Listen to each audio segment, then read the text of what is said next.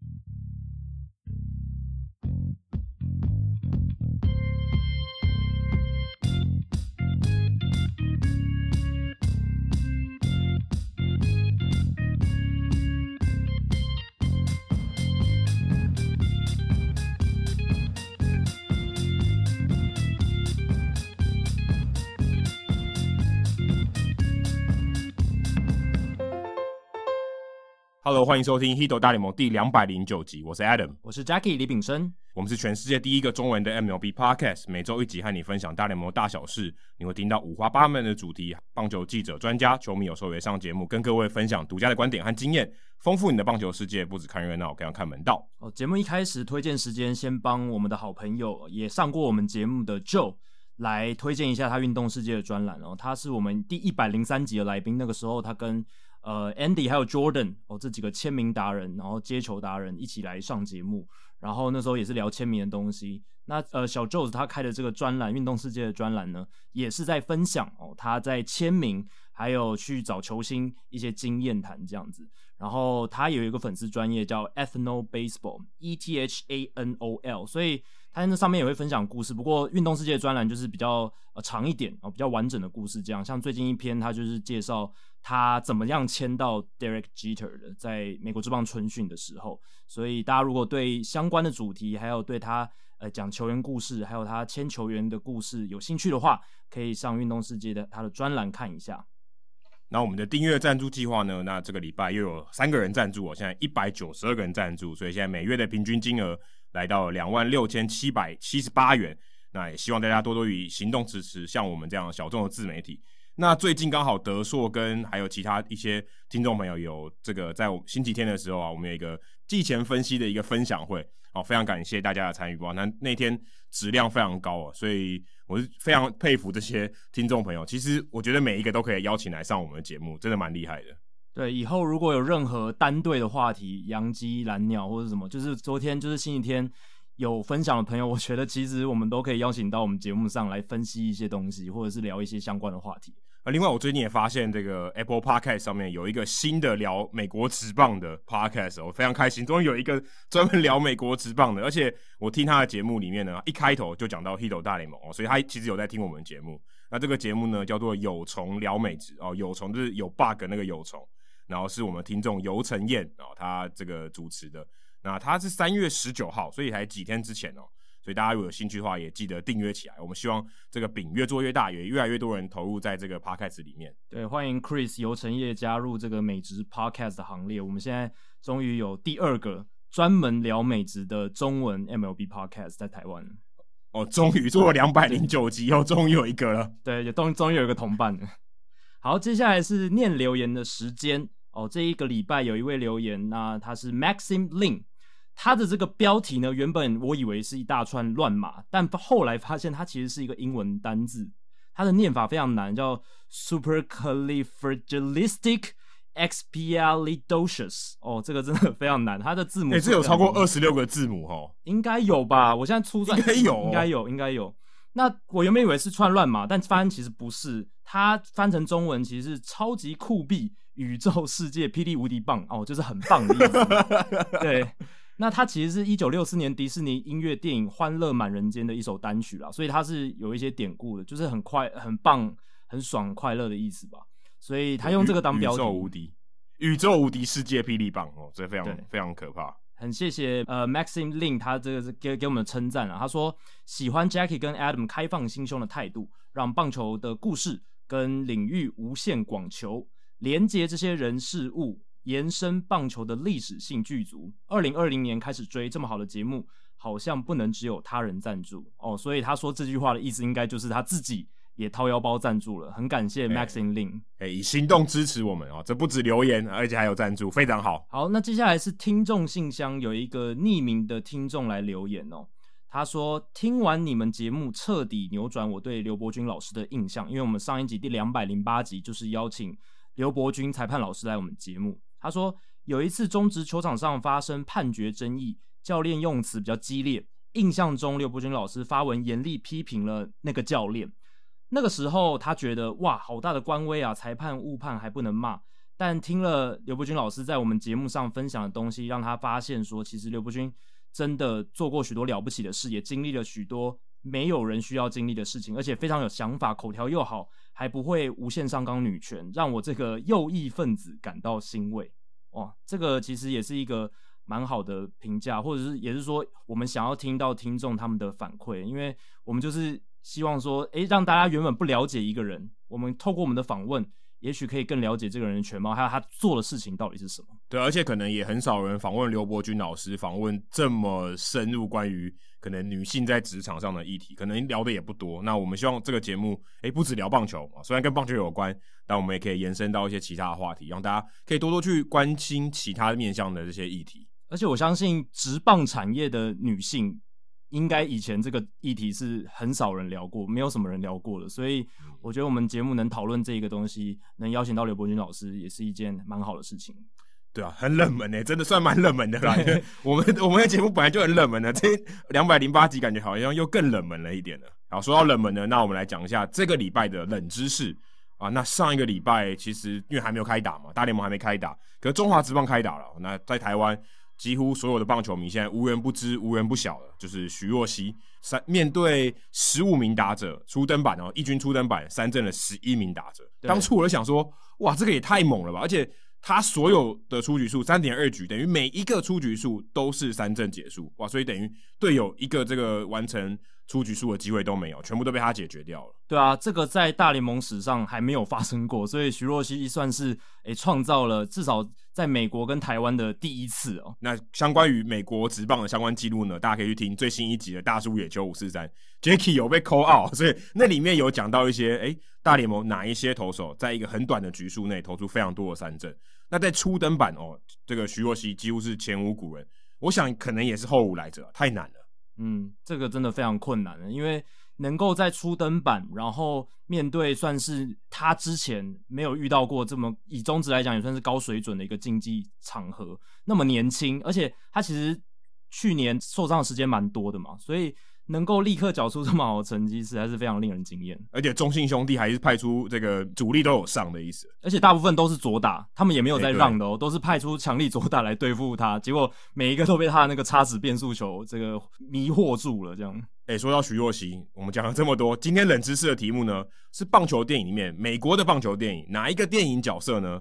曾经连续三振二十七名打者，我、哦、这听起来非常夸张。已经提示是美国电影了，所以不是这个棒球大联盟的这个猫野无郎啊，猫野无郎也没做到这个事情。我记得魔投手王大满应该也没做过这个事情。对，Jacky，你知道哪一个电影的角色他在电影里面哦连续三振二十七名打者？这个我真的没有什么想法，因为虽然我看了棒球电影也不算少啦，但是呃，好像印象中没有这种这么夸张的表现。之前感觉很搞笑电影哦，对，就有有点太，我觉得有点太浮夸的感觉，就是好像什么少林足球 哈，四十比零，对对对，这种感觉，就是你要强调一个投手投的很好，可以，可是，一般如果严肃的电影也不会这么夸张的剧情。那我在想，可能是不是什么搞笑片之类的？对对，连续三战二十七名打者，几乎就是完全比赛了，对不对？二十七名打者，对啊，连续三战二十七名就是完全比赛，而且他全三阵啊，对。但是有可能这个零比零，他对零比零的达到延长赛，结果他没没有继续投，跟 Rich Hill 一样，对不对？这个又更夸张了，对 对，这又更这太又喜剧变悲剧了，对，真的。好，那这个礼拜呢，我们一样是大来宾时间。这个礼拜我们因为看到一篇哦，其实是之前看到一篇文章啊，是这个犹他州大 Utah State U 的这个这个一个机械与航太工程的教授叫 Barton Smith，这个教授呢。他有刊出一篇文章，讲到说呢，诶，大家以前看这个变化球啊，这气流的轨迹，其实跟我们原本预期的不太一样。他又解答了一些问题，可是我们也好奇说，诶，这东西以物理学角度来看，哦，他提到的是这个 Seam Shift Wake。我们其实我连看到这个名字，我连中文要怎么解释，我都不是很能理解。所以我就跟 Jacky，Jacky 就传这篇文章给我看，我想说，诶，这个还蛮特别的，所以我们就想，诶，也可也许。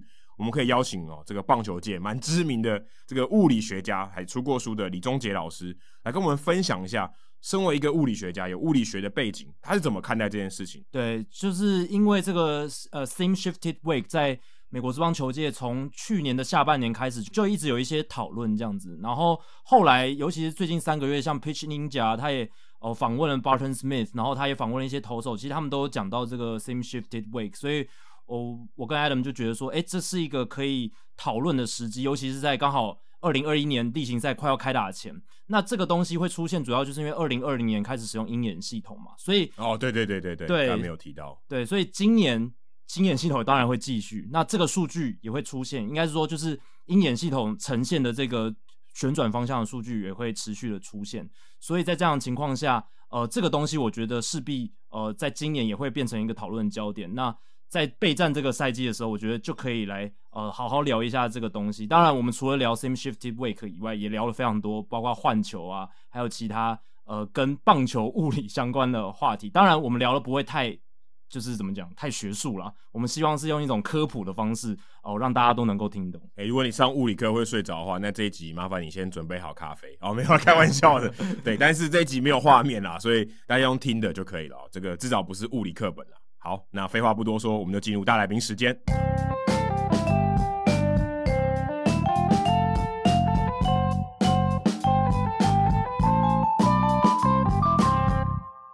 好，上一集大来宾时间，我们尊称刘伯钧裁判为老师，算是因为棒球界对裁判本来就有一个不成文的习惯称呼，就是裁判老师这样。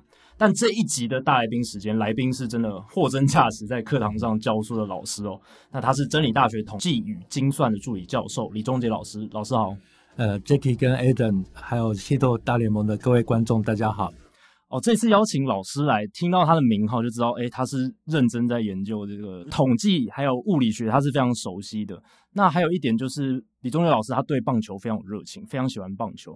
那会邀请老师来，主要就是因为过去其实从二零二零年开始，因为大联盟使用鹰眼系统，所以他们在一些追踪的数据上，也，有一些更新，然后有一些不同的发现，然后他们发现说，诶，其实这个棒球的轨迹的偏移，诶，其实有其他的力这样子，有一些他们新的发现。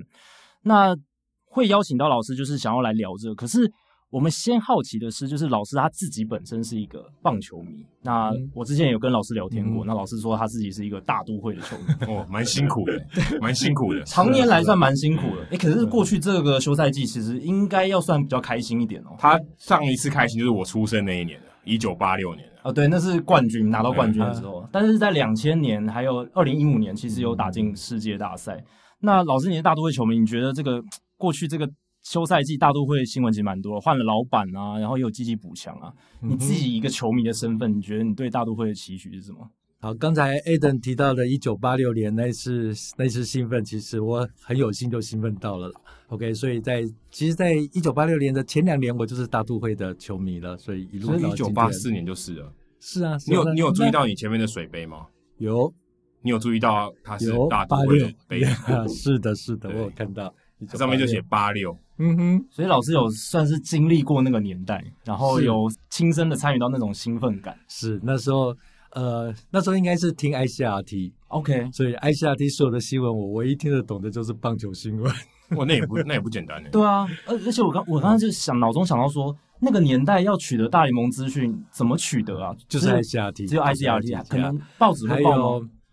还有，应该图书馆里面有 China Post 的吧？哦，OK，它有那个 scoreboard，school Bus 的那个，所以英文的报纸还还会有这样子，但是资讯算是非常难取得，对，不多，那不多。老师是怎么变成大都会球迷？就是在一九八四年，也是因缘巧合啦，就是朋友的一个住在美国的朋友，纽约大都会的球迷。所以来台湾玩的时候，他就讲哇，现在美国很很红，就大滚的时候，对，那个 dwight gooden 的时候最红的时候，对，所以那时候就跟着他听，跟着他听，就就就听下来了。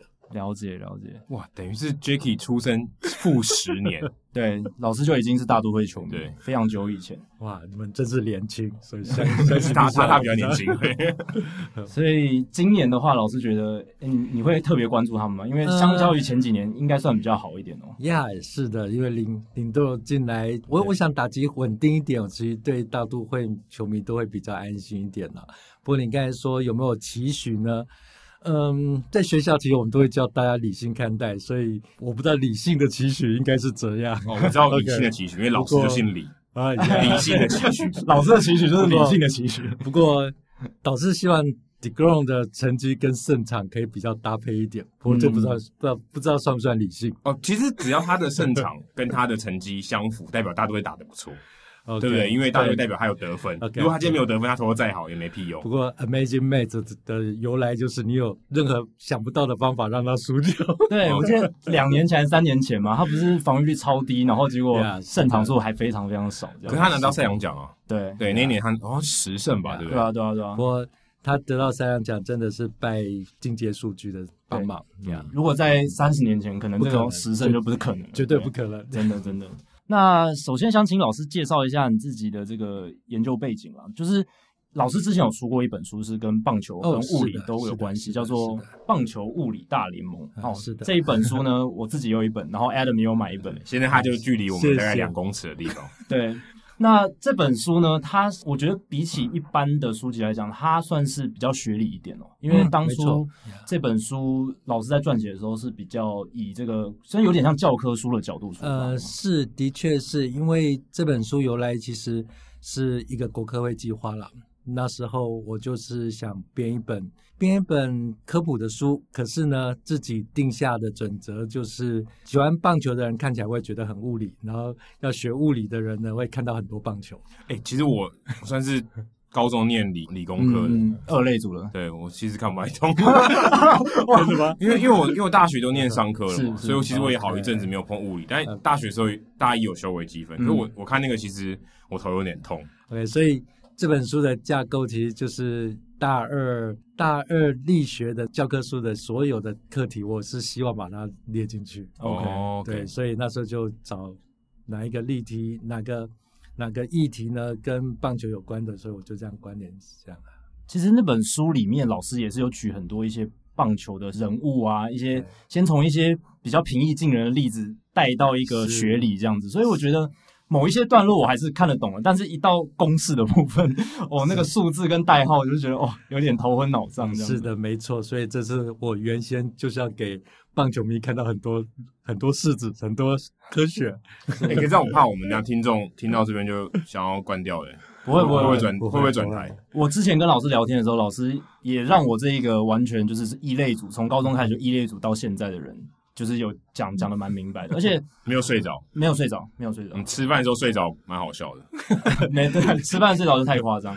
我觉得老师是因为他平常有在教书了，而且老师之前在通识教育中心待了非常久的时间，所以大部分学生其实也都不是这一个领，就是算物理领域，当然不是，对，都不是物理领域。所以老师，我相信对于解释这种道理给非物理出身的人，算是蛮有经验的啦。那老师，我知道你还在真理大学有教。Sabermetrics 是的，赛博计量学，我觉得是超酷的。今年新开的课，新开的课，这应该是全台唯一吧？今年，所以我觉得是哪哪一个学期？是现在这个这个学期，就这个学期现在正要开始，这个学期刚已经开始了，开始了，开始。对啊，我听到老师跟我分享这个时候，我真的超惊讶，我就想说，哇，台湾终于有这个棒球进阶数据 学，因为要通过教务处审核嘛，对不对？就是细品，细品。因为你写赛博计量学，应该应该如果他今天说棒球科学。棒球统计学，那 maybe 可以比较懂一点。赛博计量学这已经算是一个专有名词了，就是算棒球界的人才会懂。因因为这是在统经系专业科目，他们就是在算这个的嘛，嗯、所以基本上我才敢用这个名称。哦、然后我在通识里面其实就有一门棒球场上的物理学嘛，是。然后对调下个学期就有棒球统计，所以我必须要去隔。OK，可是棒球物理学跟赛博计量学。基本上可以算是两个不同的范畴，哎，不同的领域，对，虽然都是可能理工仔哦，可能会比较感兴趣的，可是至少它，我对我来讲，我觉得是两个完全不同的面向，的确是不同面向呀。因为棒球物理学讲的是球的转，然后它怎么飞，然后它受到什么力的影响，但是赛博计量学讲的是，哎对，分析球员他的这个攻击表现的价值，对，对，对这些东西，所以其实有差别。简单简单讲，物理学基本上就是要看为什么球会这样转，为什么可以打得远，可是。可是，一旦选手出现的成绩之后，我就不管他怎么出来的，OK。所以，可是呢，我就从成绩里面开始去分析道理。嗯哼，基本上就是 Bill James 所要的那个嘛。对对对，对，就从数据里面看有没有什么什么真实的棒球棒球的道理在里面。这样，哎，你这样讲起来，是不是说可以说棒球？如果说赛博计量学，就是球打出去整个 play 形成以后，然后你看这个结果。但如果是棒球物理学，就在那个 play 结束之前，都算是棒球物理学。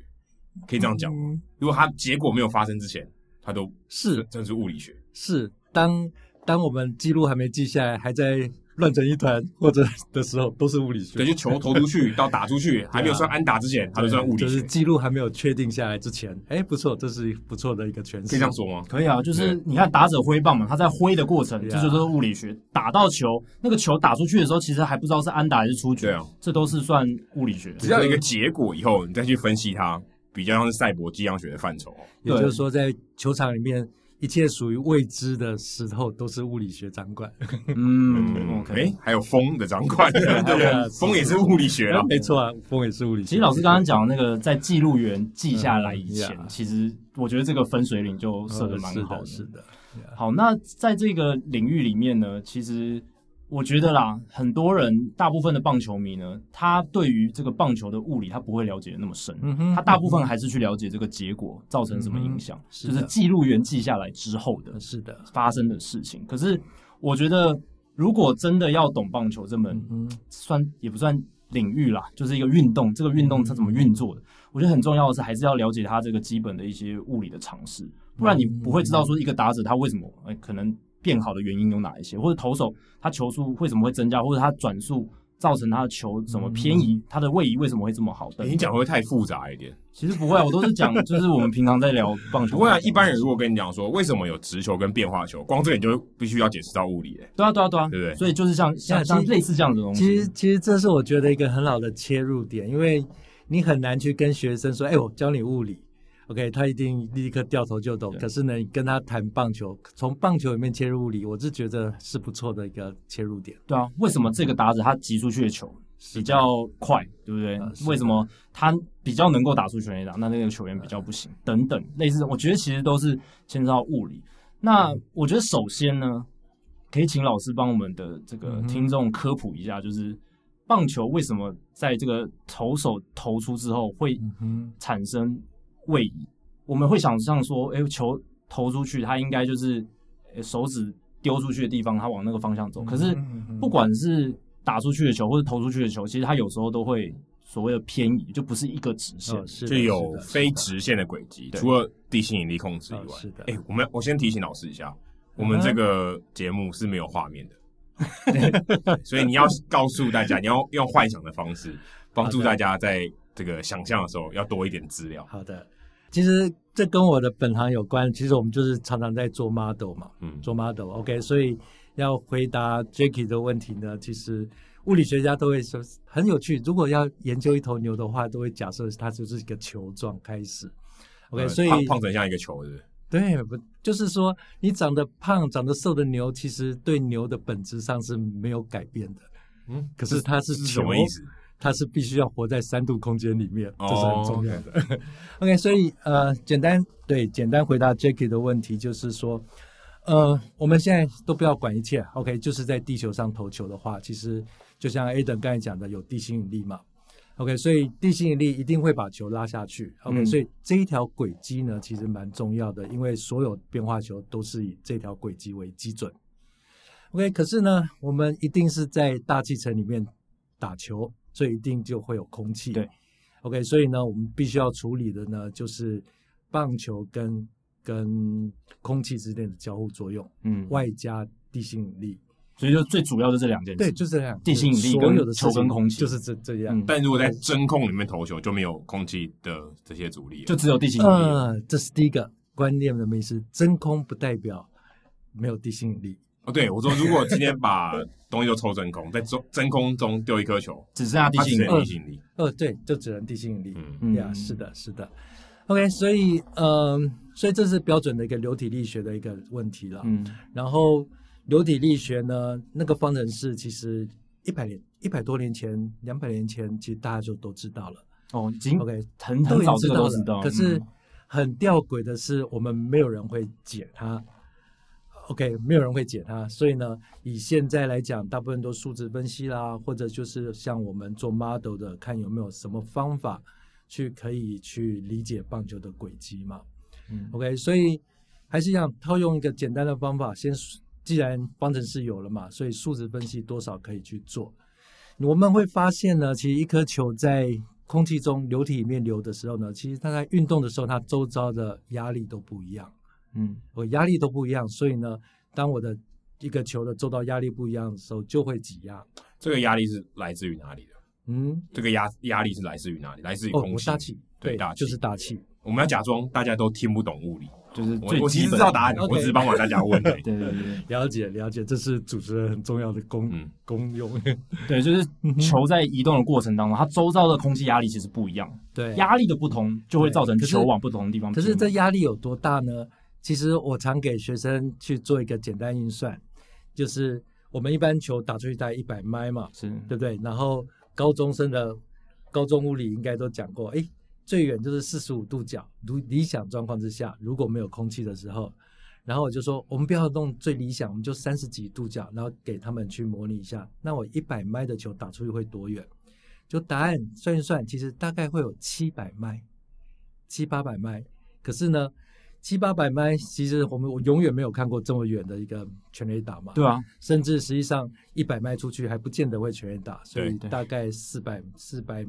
四百尺，对啊，这就很远了。对，对，所以你可以可见呢，就是空气阻力有多大。OK，OK，这这个是很好的，让学生立刻就对到，哎，其实我们生活在大气里面，其实空气阻力其实是很大的。所以本来要跑七百到八百英英里这么远，对，然后因为空气阻力的关系，让那个球只能飞四百英尺左右。对。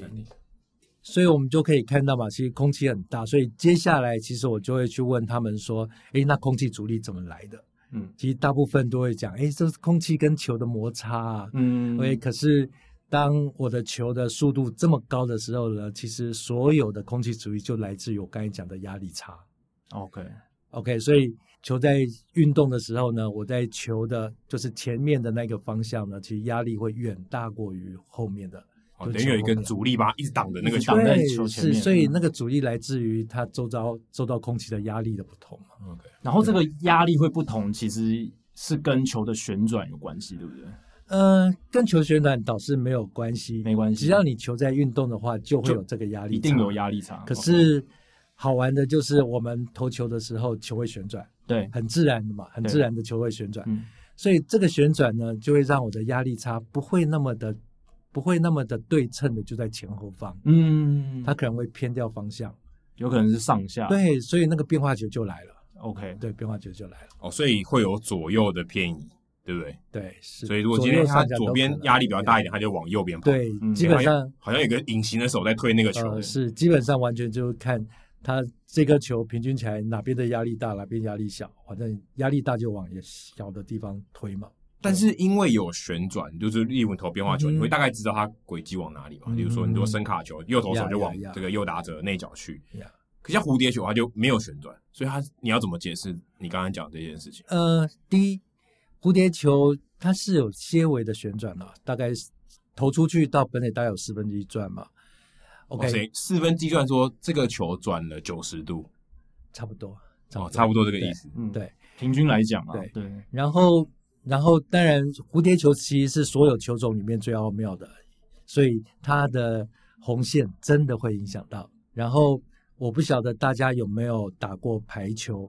嗯，排球呢，如果我们发球的时候，如果你球掌就是扣球的那个打在球的正中间的时候，嗯，其实你常常看到的就是蝴蝶球的效应，嗯、对，它会乱飘，嗯、对，很不好接，很很扰动的一个球球的轨迹。可是，即便即便排球这么大、欸，哎。你感觉它的重量应该比棒球重很多，对不对？嗯呵呵呵。即便它这么大，也会让你觉得说，好像空气的阻力就带来的效果差这么多。嗯，其实，在流体力学里面，其实它的呃运动物体的大小跟它的速度比匹配，它有一个参数了。OK，所以呢，棒球的速度它的大小，对，跟我刚才讲的，基本上就是所有雷诺数一个参数。OK，其实它跟排球的。蝴蝶球跟排球那我刚才讲的那个发球的方式其实差不多，所以就会有乱流出现。所以它是一个 constant，它是一个它是一个就是那个范围，也不是真的范围。对，了解。所以在那个范围之内呢，其实球后边的乱流其实就可以让你的球会有不不稳定的那个。OK，可是排球还好，排球在室内，呃、对不对？我排球是轨迹，就是那个蝴蝶球的轨迹非常的明显，哦，因为它大颗。对对。OK。所以反而这个有旋转的球会让轨迹稍微相对还还比蝴蝶球稳定嘛？是稳定，是稳定的。对啊，所以蝴蝶球没有旋转，反而它的轨迹是非常不稳定。哦，是的，是的，而且，嗯，而且跟你的握球的红线的方向就变得息息相关。是你球投出去的时候，它缝线的位置，所以就会有很大影响。我相信你们应该也都常听到嘛，就是蝴蝶球的投手当天的状况其实是很难捉摸的，连连他自己都不知道。嗯，OK，这样感觉蛮怪的。对，赛扬奖他怎么得到？ID 他怎么得到？他搞不好自己不知道自己怎么办到的。Thank God，拜这天气拜天气所赐。这这个球季的气候条件对我比较有利。对啊，因为我们都想说蝴蝶球投手他其实到很老都还可以投。呃，是。对，然后其实条件都差不多，因为他就是弹出去而已，他也不需要呃什么太多的力量或什么。可是 R A D K 有一年就是防御率非常低，对，其他几年大部分防御都四左右，就就是好像还感觉他他自己也控制不太住。真的，这一点就是一切对他有利。对，所以刚才提到说，哎、嗯，球的旋转哦会影响，嗯、然后还有就是，其实球它的表面的粗糙、缝线的位置这个我可以稍微去解释一下。我刚才其实最主要就是说，哎，因为因为大气跟球的作用，所以让你有压力差嘛，嗯，对不对？所以呢，哎，可是我讲到了物理学家这样子没办法去解，我们要量化，嗯，OK，所以要量化的时候呢，其实就是必须。做一个 model，我要把力把它设想出来，我的力应该要怎么写？量化什么？那个力，啊、我才有，我才有办法去去算它的 movement 多大，啊。你说量化球的那个力，受受到的力，受到的力。对对，因为物理里面只要力给我 F 等于 ma，我就有办法算它轨迹嘛。嗯，OK OK，所以呢，一个牛顿就告诉我们，只要我力可以掌握，我就可以知道它轨迹。OK，嗯，OK，好，所以我刚才有讲到了，就是说。反正我就压力大的往压力小的去对。去压挤压嘛，对，就像我们平常生活压力大，我们就想要压力小，就往压力小那边去，对对，就是好要休息了，好好逸恶劳，同样的道理，对，压力大的人他就想说我要去解放一下，对不对？好吧，所以呢，我就把那个电脑模拟里面那一个压力最大跟最小的那一个那个方向，我就说它气动力就在那个方向。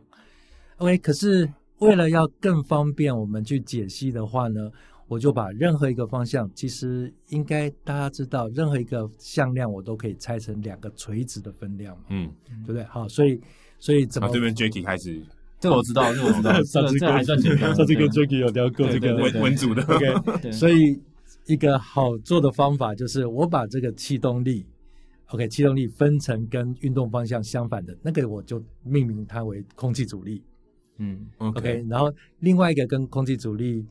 垂直的，我们就叫马格纳斯力哦，这个就是很多人很多棒球迷都听过的马格纳斯力。所以我们在分析球的轨迹的话，永远的就只有重力、空气阻力、马格纳斯力三个。OK，大家记得就就是很简单，就是三个力去造成球的一个位置。对，还有东方神秘力。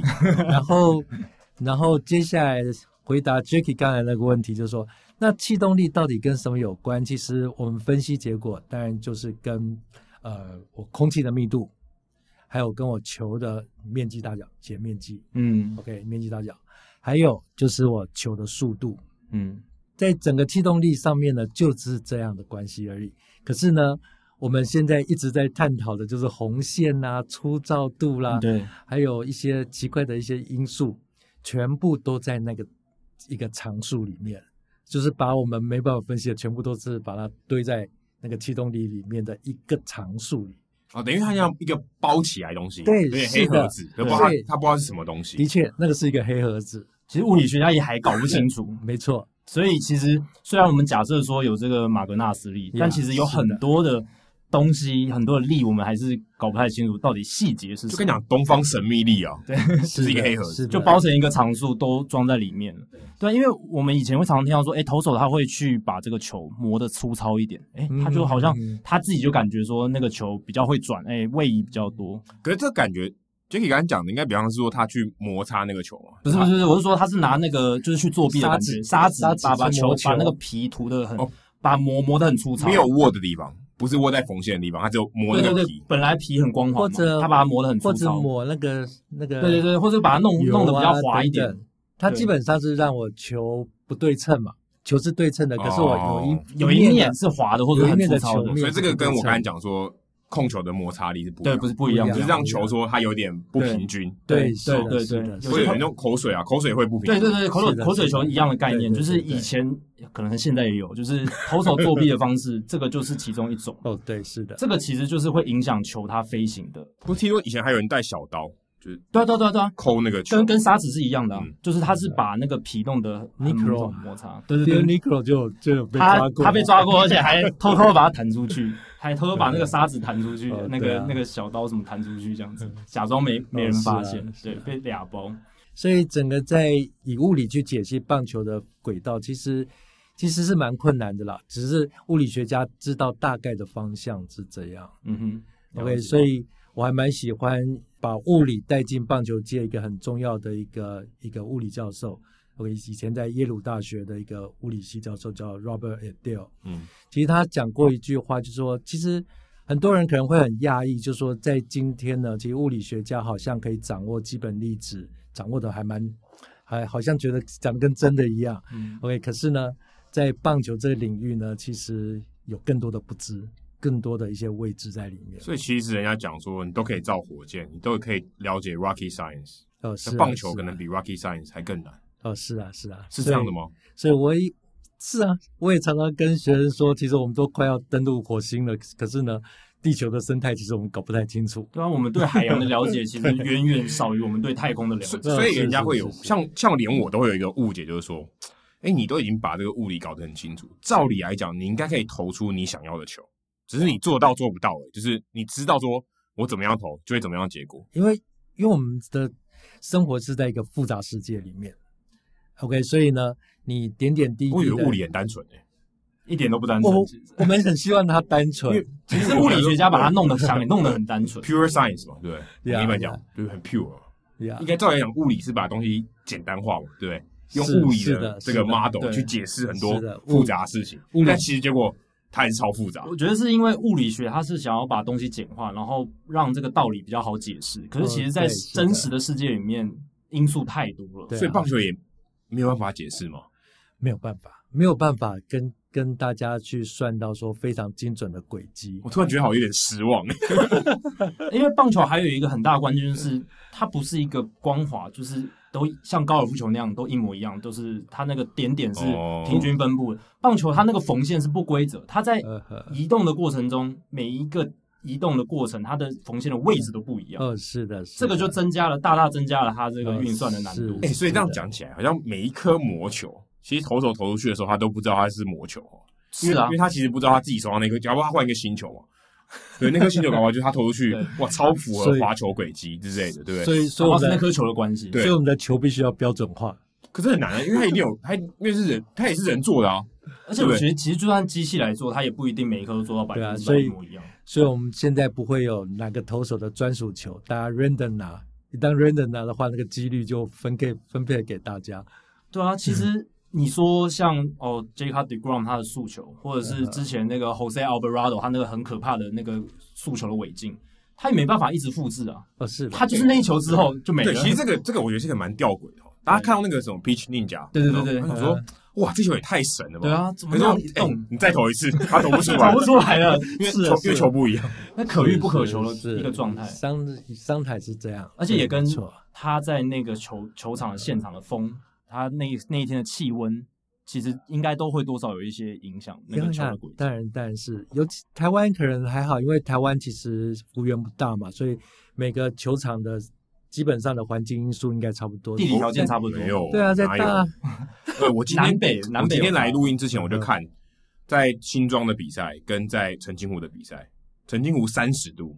新庄只有十五度，差很多，好不好？同一天，同一个时间，两点零五分开打，差超多。对，老师的意思应该说，跟美国相比，我们的地理条件、气候、温度其实还好。其实那个大气压力的多大小差很大，温度跟湿度有关呢，对不对？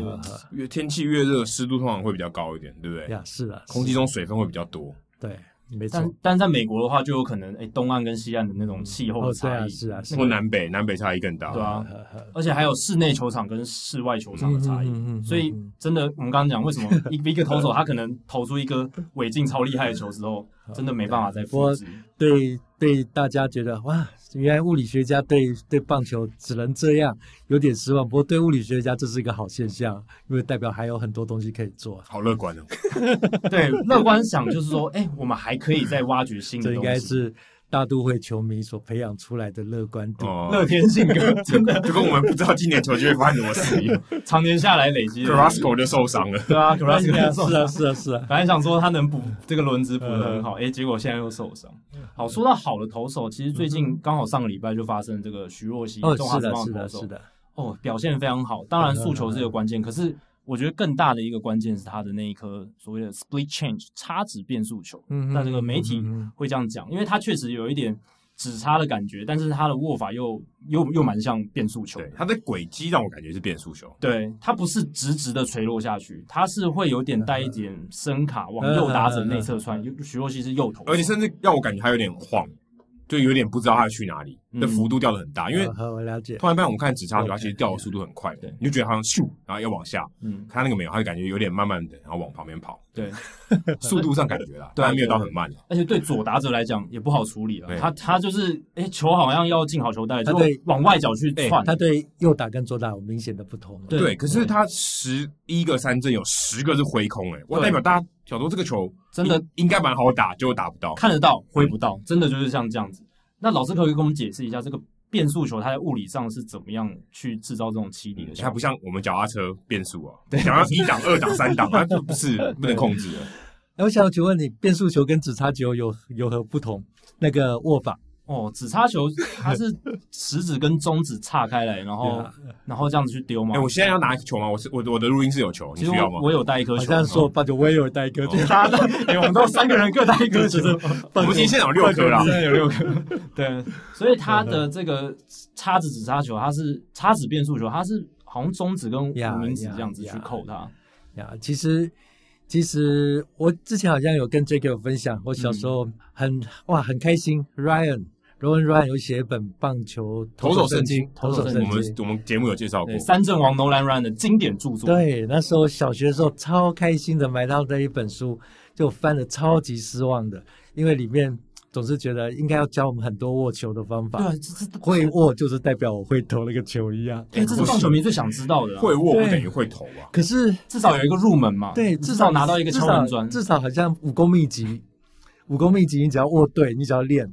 如来神掌，只要比出如来神掌就有那个力量。你勤练，至少你知道动作嘛？你勤练之后，搞不好有一天可以练成。呀，所以，所以我说超失望的这个单元，它大概只有四个 page 不到，握法讲的很少，对，也不讲的很少。他他还要讨生活。不能不能泄露太多。那个时代，我觉得跟现在可能不太一样。他退休之后应该再出一本了。啊，是应该。现在我那一本应该是他退休后出的，就是他退休出的嘛。现在的那些投手，他都会 demo 给你看。对啊，现在电视台那些是可能三百六十多给你看他怎么握的。台南教习有请这些大联盟选手，其实他们都还没愿意分享。对啊，所以没有也回回到刚才讲到嘛，跟你讲怎么握根本不是关键嘛。对啊，对，每个人投出来就是不一样啊。这样子，OK。呃，解释这个呢，其实我可以套用 Roger Clemens 的一个讲法，就是说，其实其实投手最最大的武器就是速差了。嗯、OK，然后他的快速球呢，跟变速球呢，其实一个好用就是在于他的投球的机制完全一模一样。嗯，所以呢，让打击者呢，其实不太有办法靠你的投球姿势呢去判断说你到底是速球还是直插球。嗯，可是直插球，大家如果有去翻直接。指叉球怎么握的话，其实一般人如果手不够大，一定会觉得非常的别扭。对，很卡，对，很别扭。手指要够长，好，好像快要被憋掰开的感觉了。对，他是会把那个蹼要剪开。对啊，对，有有些人会把它剪开，对不对？是的。然后，当然，运动员都比我们厉害很多，他们握的可能会比较好。可是，大家设想一下，就是那样的一个握球方法呢，其实对球的旋转其实是不利的。如果我要让球旋转的话，那种握法是不。不恰当的，至少跟快速球的投法的比，完全是不恰当。好，所以呢，快速球跟指叉球其实最大的一个一个差别呢，就来自于它的转速。嗯，还有呢，你要投球的时候，其实就是没有办法像像投快速球很自然的把球去把它投出抛出，所以那个球速就球速跟转速的差异嘛。对，然后快速球其实。当你球速够快的话，其实那个逆旋逆旋蛮强的，是所以呢，会让我们的球呢会有点往上，虽然不至于上飘球，因为很多人否定掉有上飘球的存在。不过呢，如果对一个右打者来讲的话呢，快速球基本上是会朝内内角高球的方向去走嘛，对，比较不容易往下掉。对对，然后可是呢，那个往上飘就是因为它的旋转。旋转的马格拉斯力，可是我现在变速球呢，就是把它旋转扫掉了。对，扫掉的话，其实那一个力就是很很弱，很弱的话呢，其实大半就会变成我的重力呢，dominate，就是主宰了你这个棒球的轨迹，所以往下走，就是被变得重力拉拉下去了。对，所以往往你看到一个一个变速球呢，就是往下掉，可是即使你。Roger Clemens 讲，即使你挖地瓜，人家还是辨别不上，还是会棒。嗯，因为太快，是会棒，因为真的太快，对，速差真的差太多，速差太大。他以为很快，他可他以为是直球过来，对，是以为高度会维持住，结果最后他掉下去，被被重力拉下去，所以。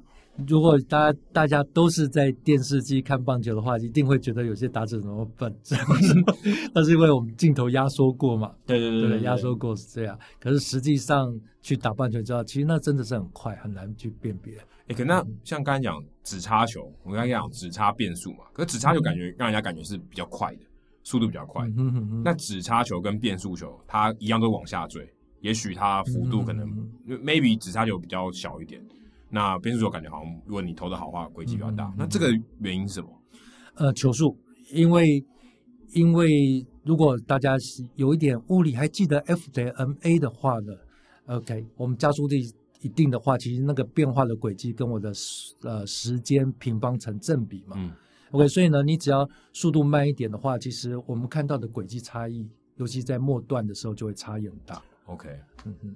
所以跟时间有关系，所以所以这是为什么 curveballs 的那个差异就是 movement 哦特别大，需求的，因为它本身慢，本身慢，所以让你变化看到的那轨迹差异就是大。所以小变球超慢，超慢，它幅度超大，E-phase pitch，对，没错，它都五六十迈，哎，所以你在那个画面上看到它那个轨迹就移动了很多。呃，是的，但是你说那种快速球或者是更快一点，就是快比较快一点变化球、滑球或者是直插球这一种，哎，它。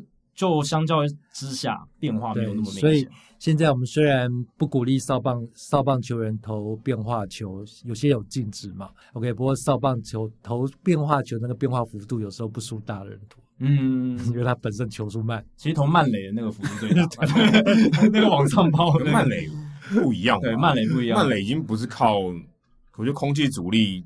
靠的力量应该很少，没有，但它速度很慢嘛，就是我，就是我讲，就是说我变化大不大，其实要跟跟什么原本没有空气在的那个条中立的抛物线去相比，哦，对不对？所以你慢垒这样投的话，就是说，哎，我那个初速度本来就是一个小便球，嗯，所以你要跟那条线去比，了解。所以最近其实因为徐若曦的关系，然后还有这个统一狮的总教练大饼音乐平台受访的时候，就提到共轨效应这个词，这其实。这个词大联盟大概可能可能五六年前就已经有被提出来了。Tunneling，tunnel pitch tunneling，对。然后现在台湾球迷其实也蛮了解了，在 PTT 上有很多大家都在讨论这个东西。那共轨效应其实它基本上就是呃两个球投出去的时候，基本上你希望它的轨迹越像越好，然后最后一刻才分开的话，打者就会容易被迷惑。有点像说你今天下交流道之前都是开一样的路。啊！突然他讲往下往下加油道，所以对一个往北，一个往南，所以所以那是 tunneling 的一个借用的一个原因。对对对对对，前面就像一个轨道，就这样一个隧道这样通过去。所以这个这个东西其实也蛮好理解的嘛，就是基本上只要你的出手越类似，然后你那个球的转的方向，所以为什么说教练讲的出手点你要固定下来？对对，这是蛮重要的。其实也跟这个球的转转的方向有关吧。不过这这我可以稍微跟大家去讲一下，就是打击者的困难度。我我相信爱好棒球人都知道，就是九十迈吧，九十迈就好的球，其实投出去在零点四秒嘛，对不对？零点四秒。可是在这零点四秒，其实打击者要做些什么事情？其实他要看球，看球当然看，但需要这要花点时间。你要判断要不要挥棒，很重要的是。你挥棒本身就要时间，对对，挥棒本身就要时间。对，你要看，你要决定，然后你挥棒还要时间。所以，所以这个呢，我们其实其实是有学界去估算，估算，就是说，我们一个打击者呢，到底在球进入到本垒前多久、多久的时候，或者多远的距离，你就应该完全决定了。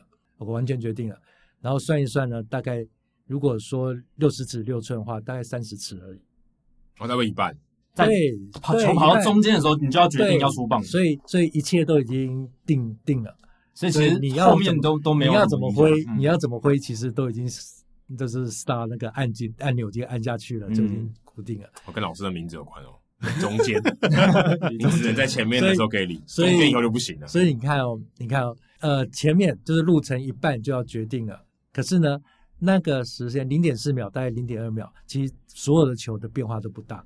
嗯，所有的变化不大，所以呢，其实打击者要去分辨，靠着你的轨迹要去分辨，其实是有困难的，因为他已经决，他那个时候还没变的时候，已经做挥棒决定。是的，可是谁的共轨共轨好，就是那些所谓的投球出手点越接近，嗯，基本上稳定的人，其他攻球点都还都会。其实大部分的大联盟投手都蛮好。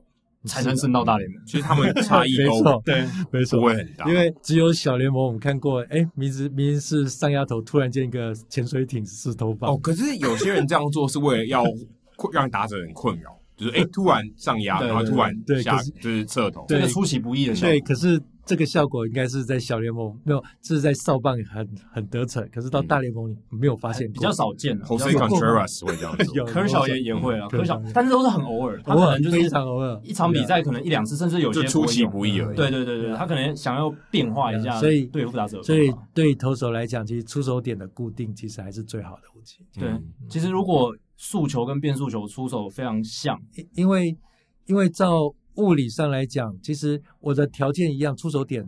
在什么地方其实都一样嘛，只是我的摆的起始点的位置不一样而已。只要我速度转速一样，它轨迹应该是一样嘛。可是呢，如果说一个投手，你的快速球、你的变速球、你的 curveball 要投之前呢，你就会有习惯不同的位置出手的话，其实打者都不用去看轨道，基本看你的出手点就好了。对。对，他就很早就可以做一些预判。是的，是的。那像之前台南 Judge 他有拍一支影片讲所谓的 spin mirroring，叫做镜像旋转。嗯、那他他的概念其实就是说，像直球它是 back spin 嘛，就是往后转，嗯、然后呢，曲球它是往前转。嗯嗯嗯。那如果你这两个转轴一样，嗯、但是转的方向完全相反的话，就可以创造非常好的共轨效应。因为出去的时候，它的那个。打者看到的都是那样子的一个转法，可是它的缝线看起来会很像，它缝线很像，但是一个是向前，一个是向后，所以去球到最后会掉下去，然后直球还会比较往前这样子。哦，当然是是没错，是没错。嗯、可是我们人要让球，呃，所谓的逆旋跟正旋，其实你如果出手出手的那个手的手掌的样式不一样，所以你不太可能以投手投快速球的方式投出一个。正旋的球，嗯，因为曲曲球要扣一下。对，同理，我也没办法用曲球的方式投出一支快速球的那种旋法。嗯，就是所以，所以我觉得他讲的当然是对，可是，在实际上不太可能有人这样做。哦，他的意思应该就是说，不是不是用曲球的投法去投直球，或者是用直球的投法去投曲球，是说就是曲球投出去，它那个。转的方向跟直球完全相反，就是它两个转轴是一模一样的，嗯嗯、然后一个是向前，一个是向后。嗯，对，所以那就是左右投手的分别概念。嗯哼，对对，我我我大概了解 Jacky 的意思，就是说我的逆旋可以，那个其实就是左右投手的分野了。嗯哼，对，可是以人的人的身体的这个。人体力学的那种方式，我觉得很难去做到这样，就很难做到百分之百完全的。呃，就是我甚至连百分之百分之十都很难，百分之十都很难，因为它是以物理上来讲，我觉得它是有它的困难的。对，因为它这个最有名的投手是一个大联盟投手叫 Drew Pomeranz，他他是一个左投，然后他的速球的转轴跟需求的转轴是一样，但是一个是完全。完完全都是往前，一个完全都是往后。OK，对对对对对，OK OK，所以他可以做到说，哎，出去的时候都是看起来像四个，都是四个缝线，就对打打者看起来都是四个缝线，但是一个是会会疯狂往下掉。我了解 Jacky 的讲法了。对，OK，不过不过讲到，其实你出手的样式不一样，对，所以打击者打击者在这一方面就不会去看你的旋转。其实你叫打击者去看球的旋转，其实真的有困难。哎、欸，可是人家说可以看得到、欸，哎，他说好的打者他看得到说这个球是怎么旋，他看得到可以预判一些，他看得到缝线，说他大概是怎么转。OK，不是说他可以看得到缝线啊，他只会看到说那个红红线啊，它大概长什么样。对对对对对，他的呃，你想把眼镜脱掉，有近视的话，你会看到有点模糊，有个 pattern，对，但有一个 pattern 说哦，这个球大概是怎么转，嗯，你可以大概猜到这颗球是什么。OK，Wade 呢，其实。对这件事情呢，其实讲的非常的精准，就是以以一个选手的一个讲法，如果一个投手投出来呢，看到球是那种白白白白的，没什么红线的话，这四缝线，四缝线快速球。嗯嗯、如果呢，你看到右上角或者左上角有一个旋转，一个红点，嗯，这是这是那个 slider，嗯，滑球，滑球，对，滑球，对，所以这两种，所以其实是有人看得到的，只是说 OK，每个人的这个眼力不一样。可是这件事情呢，去访问大联盟的一个选手，好像只有一半的人有这个经验，所以你也知道，这大联盟的打者其实还是有好坏之分。一定有，一定有的。我觉得是有一些人他会从出手点出的出手的方式去看，有些人可能是看缝线。每个人的打者的习惯可能不一样，他判断球路的方式不一样。不过大部分的人可能真的是用猜的。哎，对，这有可能，这当然有可能，因为这方面其实都会有人去做研究，就是说，哎，当我是。同样是快速球，OK，可是当我是拿二缝线跟四缝线，我到底到底在多近的时候可以辨别出来？嗯，OK，这是有做，然后其实数据也都有出来。可是就像我刚才讲到，当打击者开始可以分辨这是二缝线跟四缝线。的时候都为时已晚了啊！那个时候已经很晚了，这时候已经应该已经超过零点二秒了。还在看那个时候，应该都是被占着三振啊！还还在思考说，哎，这个到底是四缝线、二缝线？因为零点四秒已经。因为如果是二缝线快速球的话，你是明显可以看到球两边的红线。对对对对对。可是四缝线的话，其实就是花花的。对，就是一团就红。所以所以所以可以，可以，是可以，只是你看得到看不到。还有你能不能在及时之间做判断，这个也很重要。就可能跟刘伯钧老师说的一样，你看得到还看不到，真的，你到底有没有看到？对，对是的。那我刚刚其实节目一开始在访谈开始就提到说，诶，最近一年多来，因为这个鹰眼系统的关系，所以他们可以用鹰眼系统追踪出来这个真正球的旋转方向。以前都是用这个 TrackMan 系统，可以啊，然后用。它能侦测球的轨迹嘛，然后再用轨迹加转速去推算这个球怎么样旋转，这个旋转的方向。但现在鹰眼系统是一个光学的，所以它可以去侦测它真实的转的方向，它出手的时候那个转的方向是什么。所以他们就发现，哎，以前推算数据跟现在我们侦测到的这个方向不一样，哎，有一些落差。嗯可能每每个球有有一个有一些不一样的落差。呃，犹他州立大学的这个教授叫 Barton Smith，他是研究这个空气力学。然后他就有讲，就就提出说，哎，这个中间的落差，他把它命名为 Seam Shifted Wake，叫 SSW。嗯、我们接下来就用 SSW 来讲它。OK，那这个东西，它用中文来直翻啊，就是棒球缝线造成的这个尾流，就是 Wake 嘛，就是尾流这样子。所以 Wake 就是起床那个 Wake。对对对，英英文是那个 Wake，对，同个字，对，同一个字。那它就是说，因为这个 SSW 造成了说，我们以前用马格纳斯力直接推算这个球的转的方向的时候，其实不准。哦，真正的是因为还有这个 SSW，所以它真正的转的方向不太一样，这样每一颗球的转的方向不太一样。对，所以 Smith 他提出这个 SSW 之后，哇，整个美国棒球界，尤其是过去这半年来，大家都在。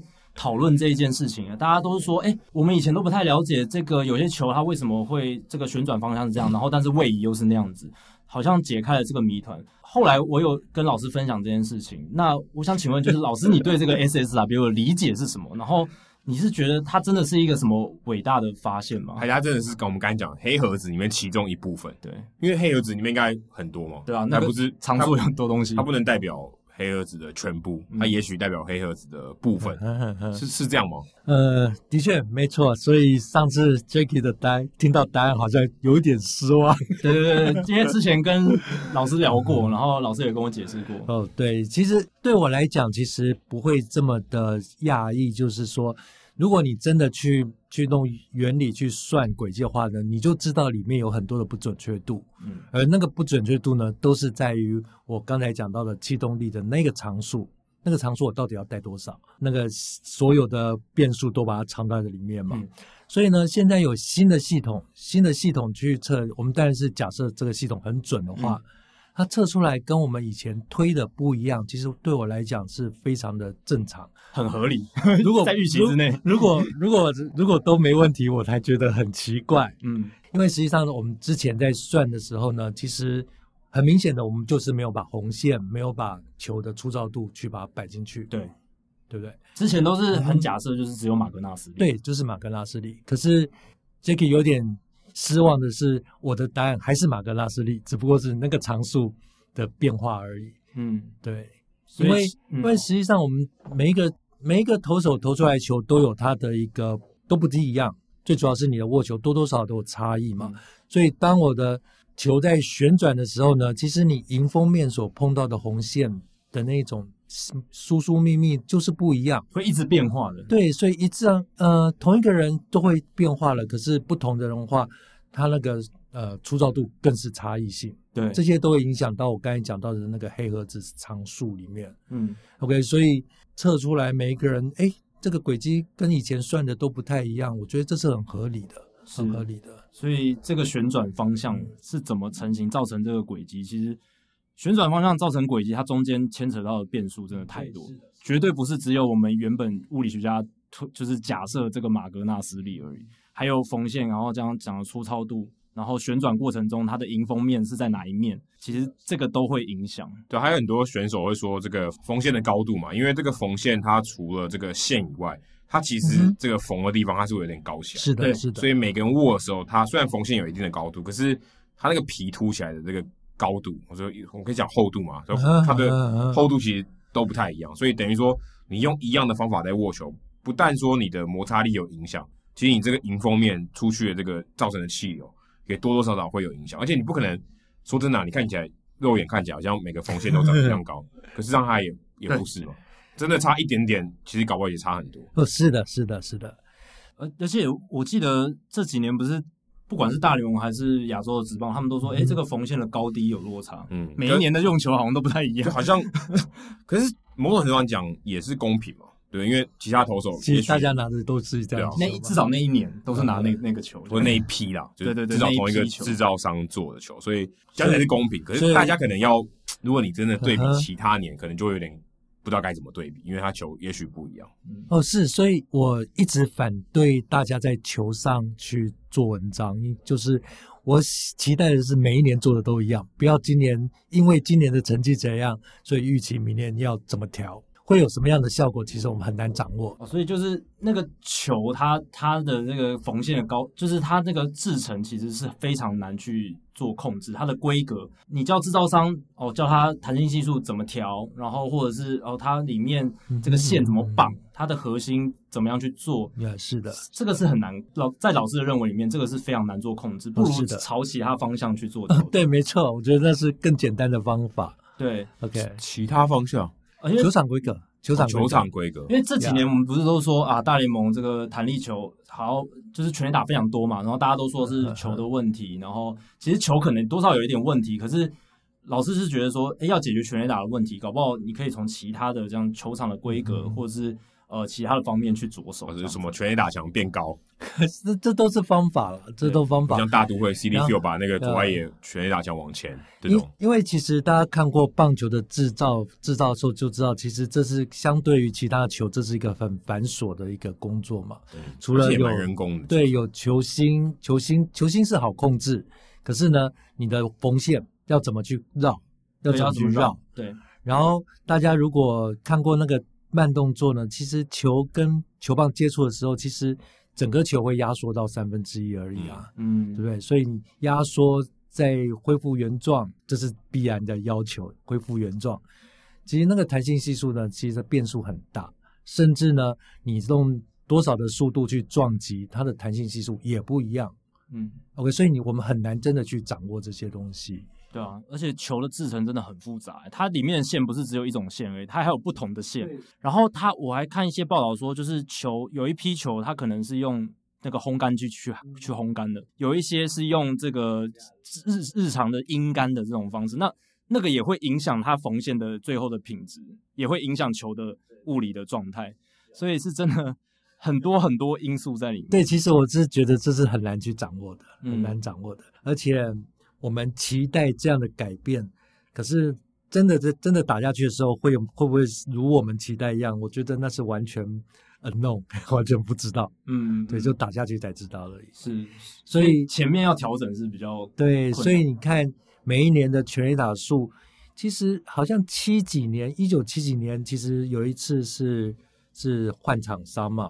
嗯，那一年好像就很明显，很明显的就有改变。可是大家没有在球上去做文章，就希望它很固定规格。我觉得大家会平衡下来了。一九八七年是有发生过 Rabbit Ball 事件啊，就是那一年的全垒打暴增，大联盟我讲大联盟的部分，然后大家就说因那一年的球好像比较弹，所以就是戏称说那是一个 Rabbit Ball，也就是像兔子一样很会弹跳的球。然后后来。好像又恢复正常，但是大联盟从来没有去公开解释过那个事件。哎、欸，说真的，他们如果像这样子，就是稍微有一点点变化，他就要知道说这个造成多么巨大的呃，刚才球的变化，造成球场上多么数据上的变化，他搞不好也控制不了，对不对？他那个变化搞不好超小，他搞不好根本也不知道哪里说哪里出错，他也说不定他也没办法校正，然后结果就造成这样的情况。所以他某种程度上这样不是很科学，因为如果你可以校正，代表他。够科学嘛？说 OK，我这一次是对的，下一次是错的，我知道为什么错。那如果今天我都不知道，代表是不是这个某种程度上我控制这个棒球生产的品管，对你们来讲也不够科学或不够严谨？对啊，他就照照规定去做。不过我这可以提一个例子啊，就是说刚才有提到红线嘛，其实我一直不觉得你把红线加高这件事情是好的。举个例子呢，大家应该都看过高尔夫球嘛？对对，高尔夫球其实高尔夫球其实是科学进入改变整个运动最最剧烈的一个运动了。我们看到高尔夫球是凹凹凸凸的，嗯，对，那个凹凹凸凸呢，可以让我刚才讲到的球的那个黑盒子，OK，高尔夫球从零点五降到零点二五，哇，差那么多？对，是的，可是黑盒子变得比较少，对，所以所以高尔夫球的空气阻力。小很多，所以它可以飞很远，嗯，而且它相对好控制。对，对，它是好控制的，因为它是一体成型，里面是实心的。对，然后它的凹凸呢，其实是平均均匀的，对，均匀的，均匀的，不像棒球是不不均匀的一个表面。对，所以每个棒球其实长得都不一样。对，所以我说那个黑儿子就是刚才讲到的那个系数，气动力的那个常数，那个系数，其实差异很大。可是呢，当我去调。红线的时候，红线就有些凸地方，有些凸起来，有些没有嘛。这个凹凸凹凸的粗糙的程度就明显改变。嗯，OK，所以对球的这些系数一定会改变。而且老师之前跟我提到说，嗯、高尔夫球就是因为它有这个凹凸凹凸，所以它的空气阻力特别小。对，是的，这个其实有违，我觉得啊，我我自己的常识，对我我直觉是说，一个东西表面越粗糙，应该受到的阻力是越大的。不过，它就算粗，算粗糙吗？它就是凹陷，凹陷就是凹陷，因为它只是不平，可是它就是滑的。没有，你可以这样看，它是有有凹洞，凹洞，它本身球是滑的，这个本身就是一个粗糙。Okay. 不过回到刚才讲到的，回到我们节目最开始讲到的，空气阻力不在于空气跟我球的接触。以球的运动速度的话，所有的空气阻力来自于我周遭的压力的差异。OK OK，所以所以呢，我出招出招度会改变到我的压力的一个差异性。嗯、所以呢，都不是都不是我流体经过我球表面的摩擦力。Oh. 那个。粗糙是影响旁边的压力，对，是的，所以不是说空气跟表面的关系，对，对，所以这样的话就比较不会那么奇怪，觉得哎，为什么粗糙的反而是阻力小？OK，对，了解了解。其实我觉得啦，就是老师刚刚用一些就是比较具体的方式来解释一些我们原本觉得很抽象的东西，然后棒球界也有一些说法，就是一直以来都很抽象，比如说像球威。Stuff，这个球威甚至我们翻译都不见得 百分之百很准。对，因为美国美国人说 stuff，它包含的，我觉得中文里面球威可能也没有包含那么完全哦。对，就是好像也不太，我说不能说百分之百准确，说这个人 stuff 很好，代表说，也许你可以说他实力很好，对不对？嗯，他 stuff，你想说你有什么东西嘛，对不对、嗯、？Show me what you got，对不对？Yeah，他有 stuff，嗯，stuff 是啥小，你也不知道，对不对？对，但好像我们就讲说，他如果 stuff 很好，代表说他球好像很难打，对，就有点像这样，就好像。好像球很难打，一般是一种 stuff。对，一般来说就可能就是球速快哦，或者是回变化球轨迹很犀利哦，这个可能大家都统称为就是 stuff 好这样子。那在老师眼里，你觉得什么样的一些物理条件才能说一个球员的这个威力很强？对，说哎，我们又先跟球探讲，哎，你讲 stuff 太抽象，我们要讲什么？假设我今天是一个物理学家，我说我要说什么？他说，哎，这个才是 stuff，你讲 stuff。太抽象了哦，因为因为这不是不是一个物理界定的东西，所以我只我相信 stuff 没有标准答案。对对对对，这个可以大家可以。没有，我们要听李老师的老师的 李老师的版本的答案。OK，其实因为我一开始觉得 stuff 就是你的球种多高多多少。OK，因为就是你球，哎，这样 Mariano Rivera stuff 很烂，就一种，就一种，他投的局数不用多嘛，对不对？对。OK，可是后来。球种多也不见得这个投手很厉害啊，对不对？嗯、所以呢，后来翻遍了大家对 stuff 的一个定义呢，其实我觉得 John Smoltz 讲的最好了，就是说 stuff 呢，就是让你投的球呢，让打者觉得很不舒服，这是非常不物理的解释，可是最精准的解释。这种心理学呢，还是什么物理学？但其实 stuff 它就是，我觉得啊，它它就不是一个从科学角度衍生出来的一个词。对，没有啊。可是你看，我们所有。现在在做的事情就是，我们想办法用科学的角度去解释那些我们觉得很难解释的东西，对不对？就是说这个球为什么会变，然后我们讲很多科学的。可是，那这个居然讲不出来。可是生活里面本来就不见得所有的东西都要涵盖到科学面里面。哎呦，所以你的意思是说，你相信科学以外的东西？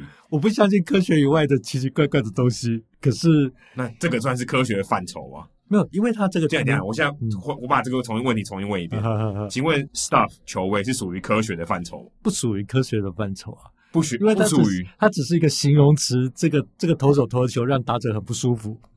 嗯，哦，所以他 OK，那如果要用物理的，就是科学的角度来解释，它不能解释，因为它就不是在界定某个现象啊，它只是在界定这个这个投手多有多少的威力啊，嗯。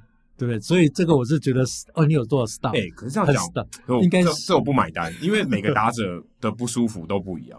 但你很难说这个球威很好，所以球威很好的人就是碰到一专门克你的人，一定有。Mariano 也是一样，谁对他打击就特别好？没有这种人，真的没有。所以我觉得可能有些人会觉得说，哎，球威好就是所谓的他这个曲球转速很快，或有些人觉得球威好就是直球超快，速度很快。因为因为其实。我有稍微去翻一下，到底是 stuff，就就发现每个人讲的都不一样，各说各话。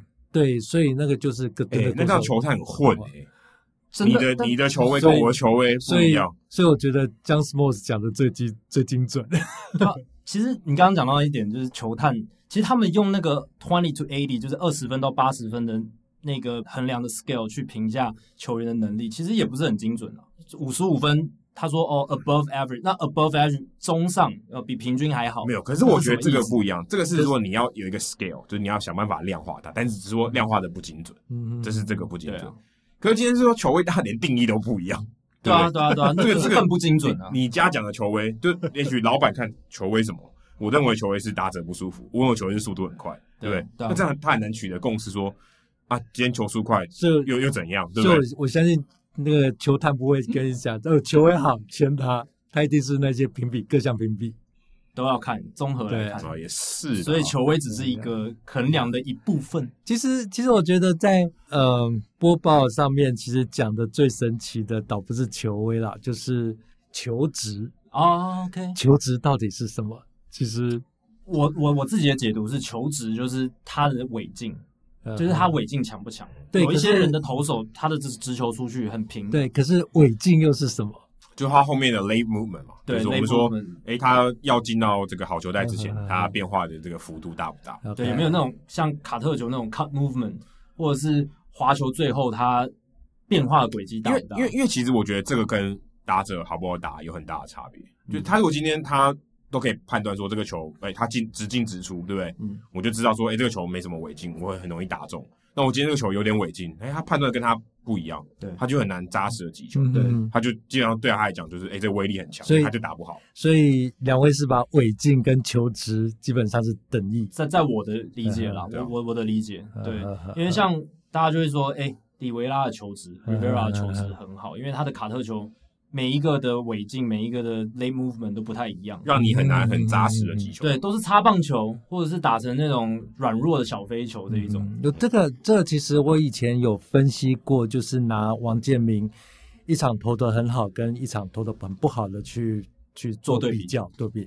那个 movement 的确是关键了，就是说在在投的好的那一场里面呢，其实他什么球，同样的一个球种，其实 movement 差异很大。嗯，没有一颗球是一样的。是，可是呢，在投的很不好，就是一局被打爆的那一场，呃，什么球，即便他认知的是不同的球种，可是他 movement 是一样的，所以对打者来讲，好掌握。其实其实不仅不仅好掌握，可能是每一颗球都差不多。OK，所以来了，哎，他前一颗看过了，他只不过他只不过是位置不一样嘛。嗯、可是位置对一般人的掌握其实是很很精准的，相较来讲比较好好好掌握的。所以那个 movement movement 打，所以哦，所以你这样讲讲好像是什么？我今天尾劲的这个变化性好不好？对不对？嗯、一下哎，这个比较重，这个稍微轻一点，但虽然也许都很好，嗯、稍微有点不太一样。我这边是稍微直一下，就是说这个我可以理解，就是 movement 基本上就是轨迹的变化，变化的大小嘛，偏移，的大小。嗯、可是从小一直在强调说，哎，这个投手球质很重。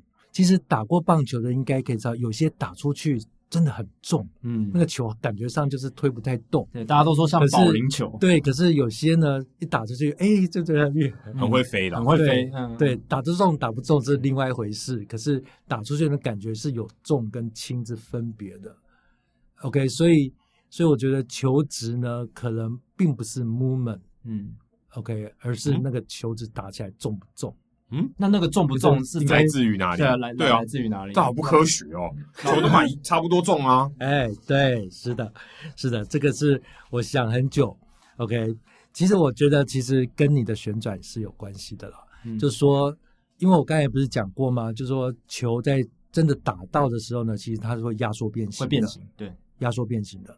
OK，所以呢，当如果球不旋转的时候呢，你的压缩会大。压缩会大，你的压缩会大的时候呢，其实我球呢停在我的球棒上的时间会长变长，这个会让你的球子很重。哦，一点啊，所以你如果停在球棒时间变长，代表这个打者能灌在球上的力量应该越大，代表他应该可以飞得更远才对哦。嗯，可是他反作用力变强，对，这不是你可以接触到。其实，其实打者的功能只是把球棒挥多快，可是他可以把力量灌在球上，不行。嗯，他没有说活跃的力量，基本上力量是来自于球棒跟球的撞击。打者的功能只是把球棒挥，我可以有多少的力量去挥它，让它多快。OK，所以决定的是挥棒速度，对，打者决定的是挥棒速度。所以，那我拿一根棍子打你，OK，你痛不痛是取决于我打你快不快，挥下去快不快。可是我没办法慢慢的，我觉得痛不痛慢慢的，我打打我哪里？慢慢的打你，可是我很重的打你，不可能，我只能很快，嗯、要用快，对对，就是人能决定打别人的那个人。对，我觉得不太对，因为你其实你可以控制说你要把球打中的时候，那个力量加压出去那个速度，那个是可以感觉得到的。如果你在击球那瞬间把力量释放出去，把那个力量灌在那个球上面，球才会飞得远。但那个就是你挥棒速度快、啊，因为因为我们挥棒不会是突然加速。OK，那个基本上是会可能就是一个加速慢慢快。我希望我希望在我的球棒 cross 我的本垒板的上空时候是最快的，嗯，最快的那个 moment 嘛，嗯，对。可是除了这个之外，我没有给他其他的物理在里面，我没有什么力，他没接触就没有力，而接触就是我球跟球棒撞击的力量。可以我讲没有旋转，那照理来讲，蝴蝶球应该超难打出全垒打，就很。可是它慢，哦，它慢，它慢，哦、对对对，它速球速很慢。如果今天蝴蝶球一百迈的话，那就打不出去了。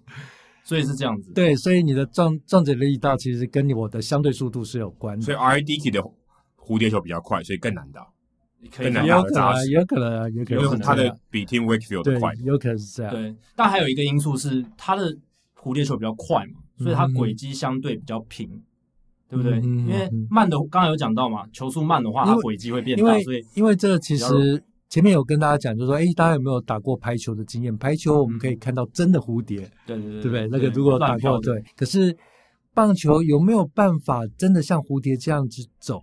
其实 Alan Nathan 的他检视过呢，其实他是觉得没有，大家还是一个平滑的曲线。嗯，OK。可是在我看棒球的经验，我也只看过庄胜琼有过，真的在古巴那时候，嗯、哼我不晓得影片有没有办法调出来。他对古巴那一场，其实真的有那种那种像。其实其他的蝴蝶球投手也有，像 Tim Wakefield 蝴蝶球也说、嗯、也也也也说真的可以这样。可可我觉得可能也也许是因为那个摄影机的角度了。嗯对不对？摄影机的角度有斜嘛，稍微有点斜。有斜，可是它它是一直都是斜。对，有斜的话，你会还是一个 smooth 的一个轨迹啊。哦，你说它会有点像左右漂移，左右漂移。对，我想就是有那种那种排球的那种效果。所以回到刚刚讲，就是所以老师觉得球直重，就是因为它转速比较慢，所以我就觉得那些不太转的那些投手打到的，可能会让你觉得球很沉，就是因为。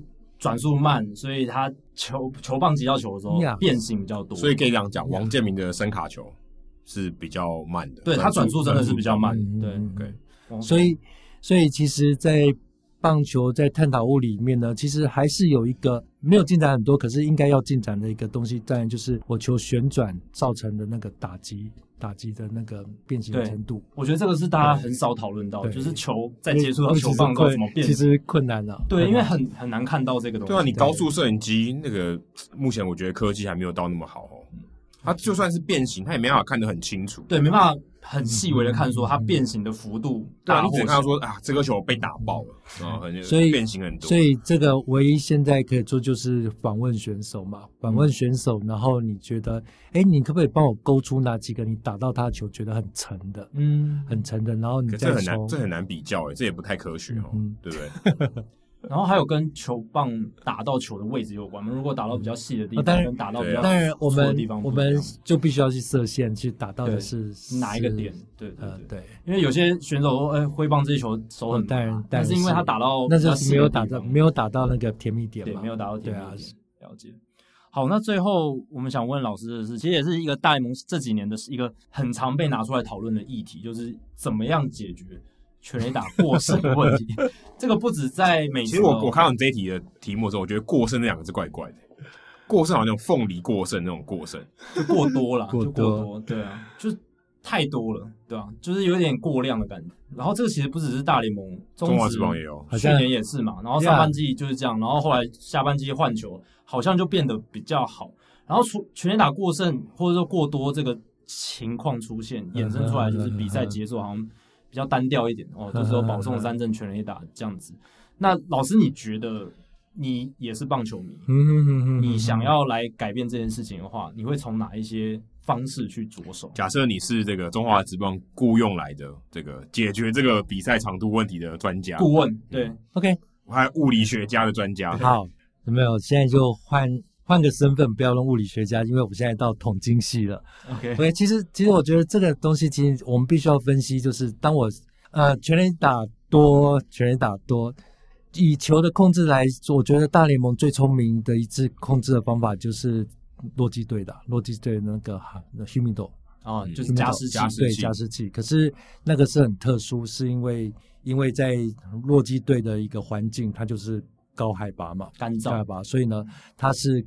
利用我把球更潮湿一点，更潮湿一点来降低它的一个反弹系数了。嗯嗯，OK，这是一个成功的案例。然后至于大家为什么普遍越来越多，大家还是把问题摆在球上面。可是之前我们就一直讲过，我一直觉得控制球是很困难的了，很困难。所以我是如果我的话呢，就直接就是减少全垒打，就是把球场场地加大一点嘛。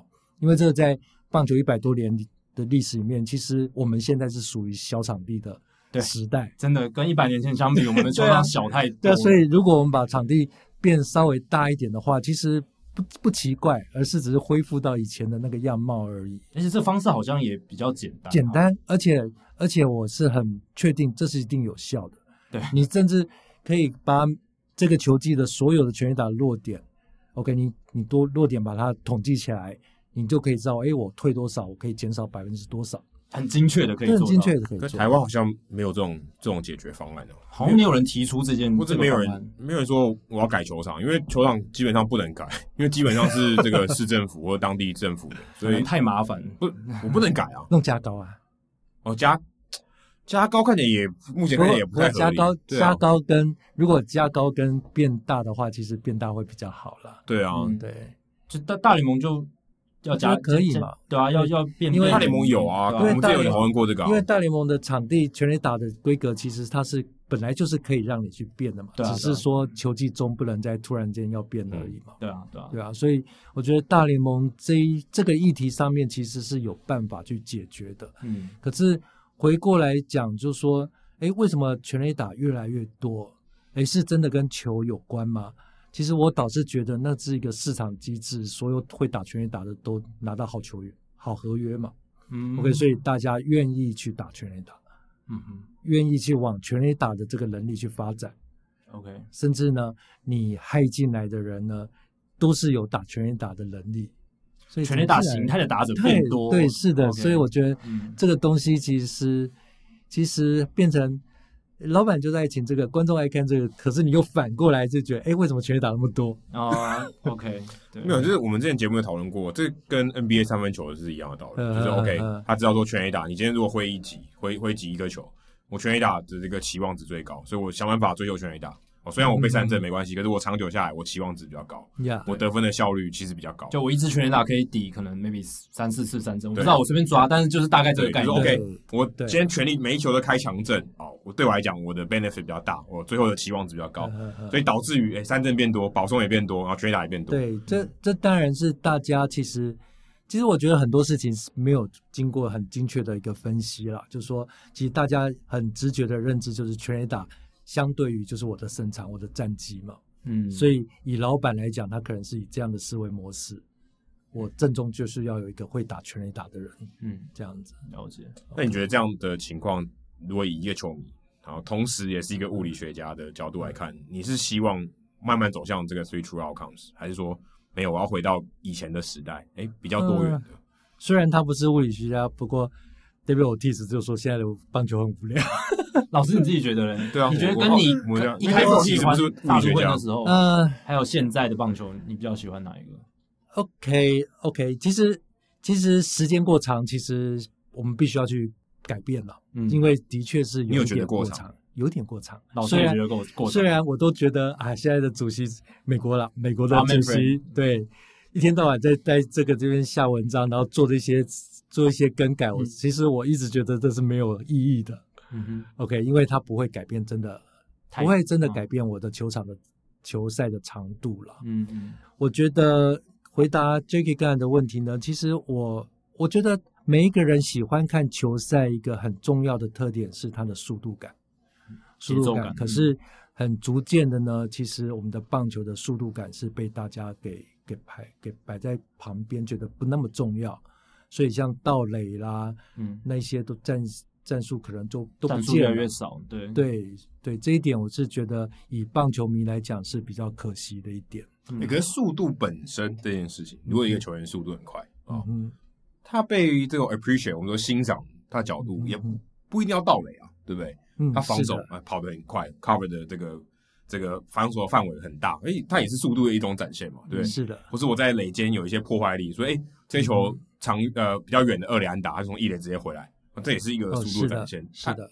或许他不是说，哎，我就是盗垒多，或或怎么样，或是，哎，我今天有办法，假设触及短打，或是偷袭，哎，我速度很快，我可以上一垒哦。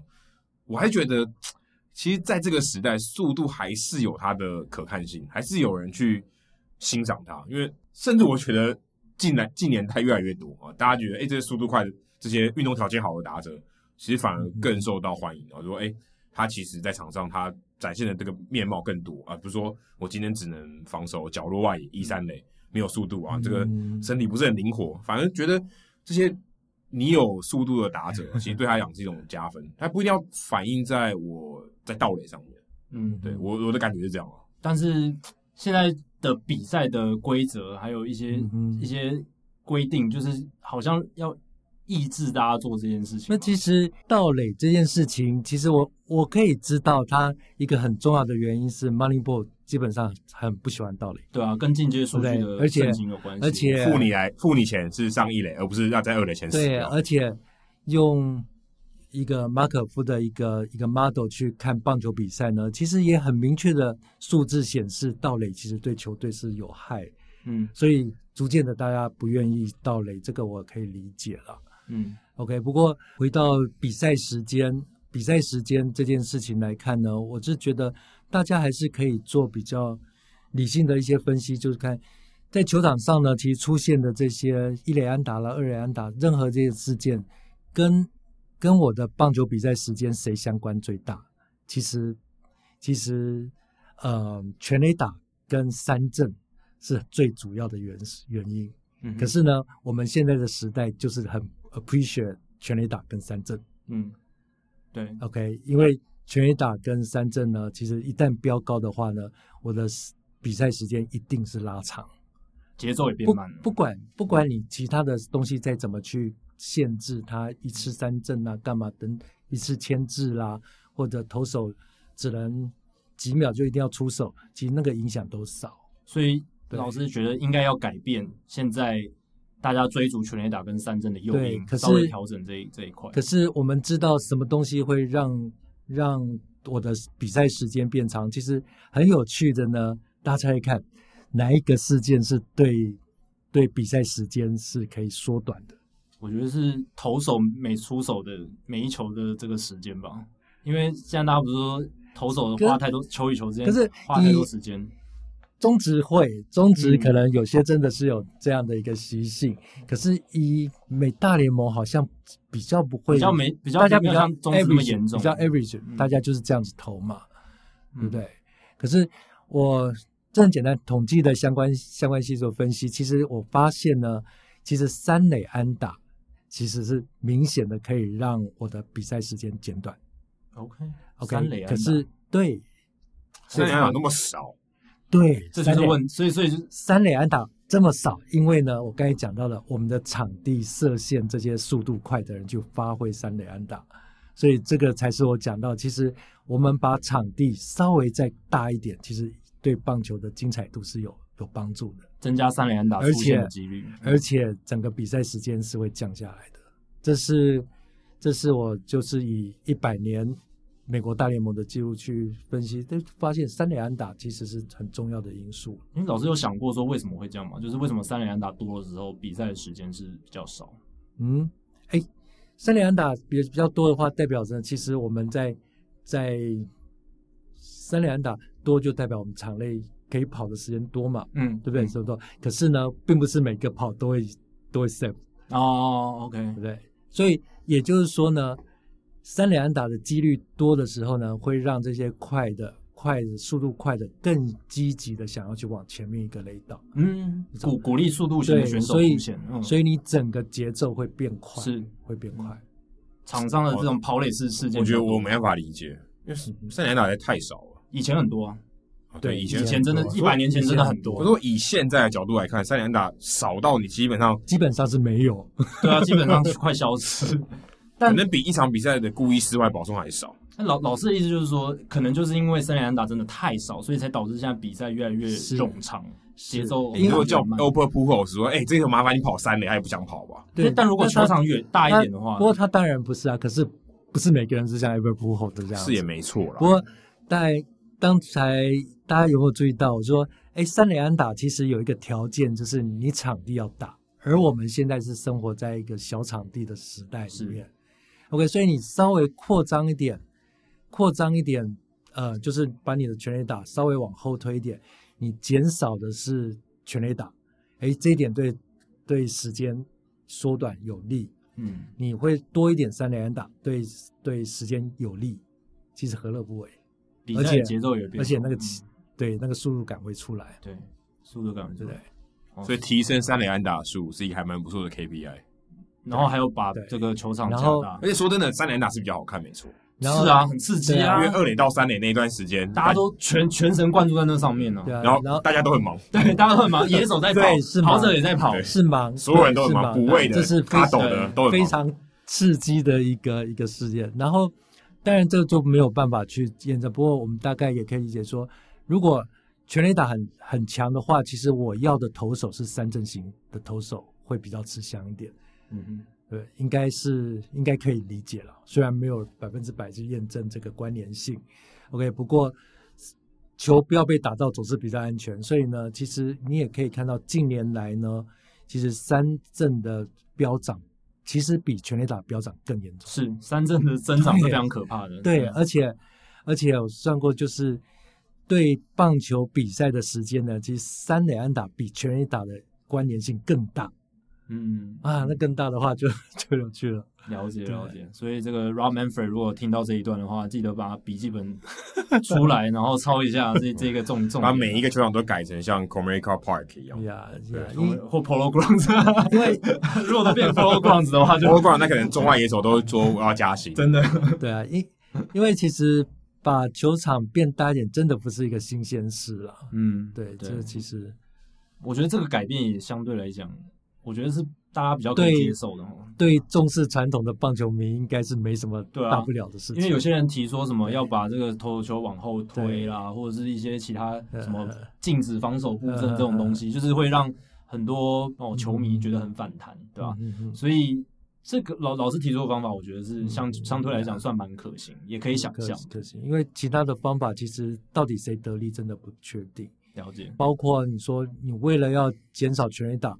好吧，以前曾经做过，把投手球降低，我们现在再把它变高一点。可是呢，变高点，投手威力好，所以三振更多。可是我刚才讲到，三振其实比全垒打对时间的影响更没错，更关联性更大。对，OK，三三振，对啊，然后三连安打，对，这这几个，而且其实三个人保送是相辅相成，对啊，你想要追求三振，基本上你的保送也会蛮就会拉，因为因为你想要丢在边边角角。对啊，不过以我刚才讲到的关联性的一些分析呢，其实。保送毕竟还是比较少一点啦，嗯，比三振少，但保送最难看，真的是保送。如果对所有的观场线来讲，保送绝对是最难看的。可是难看也不知不应该说我要保送你就叫你直接上一垒。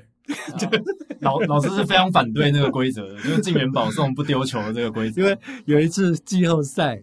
哎，我就觉得奇怪，跟我讲的战局怎么有漏有 miss 掉？我没有啊，我没有去上厕所啊，嗯、我就盯着盯着比赛看啊，可是就是 miss 掉一个，怎么怎么就有一个人突然就上垒了？对，是的，老是觉得莫名其妙，很不能接受。好，所以如果这个比赛要加快，这个节奏要变好哦，其实这个三连打还有这个比赛的场地加大，可以考虑一下。好，那今天时间也差不多了，我一聊就聊了一个半小时，所以很感谢李宗杰老师这一次来跟我们分享一些。棒球物理的知识，帮我们科普一下，然后也聊了这个棒球最新的趋势，这个 SSW 的东西，然后希望各位听众都有所收获。那今天非常谢谢李忠杰老师，呃，谢谢谢谢听众一个多小时这样可以听下去，当然也谢谢 Jackie 跟 Adam 的邀请。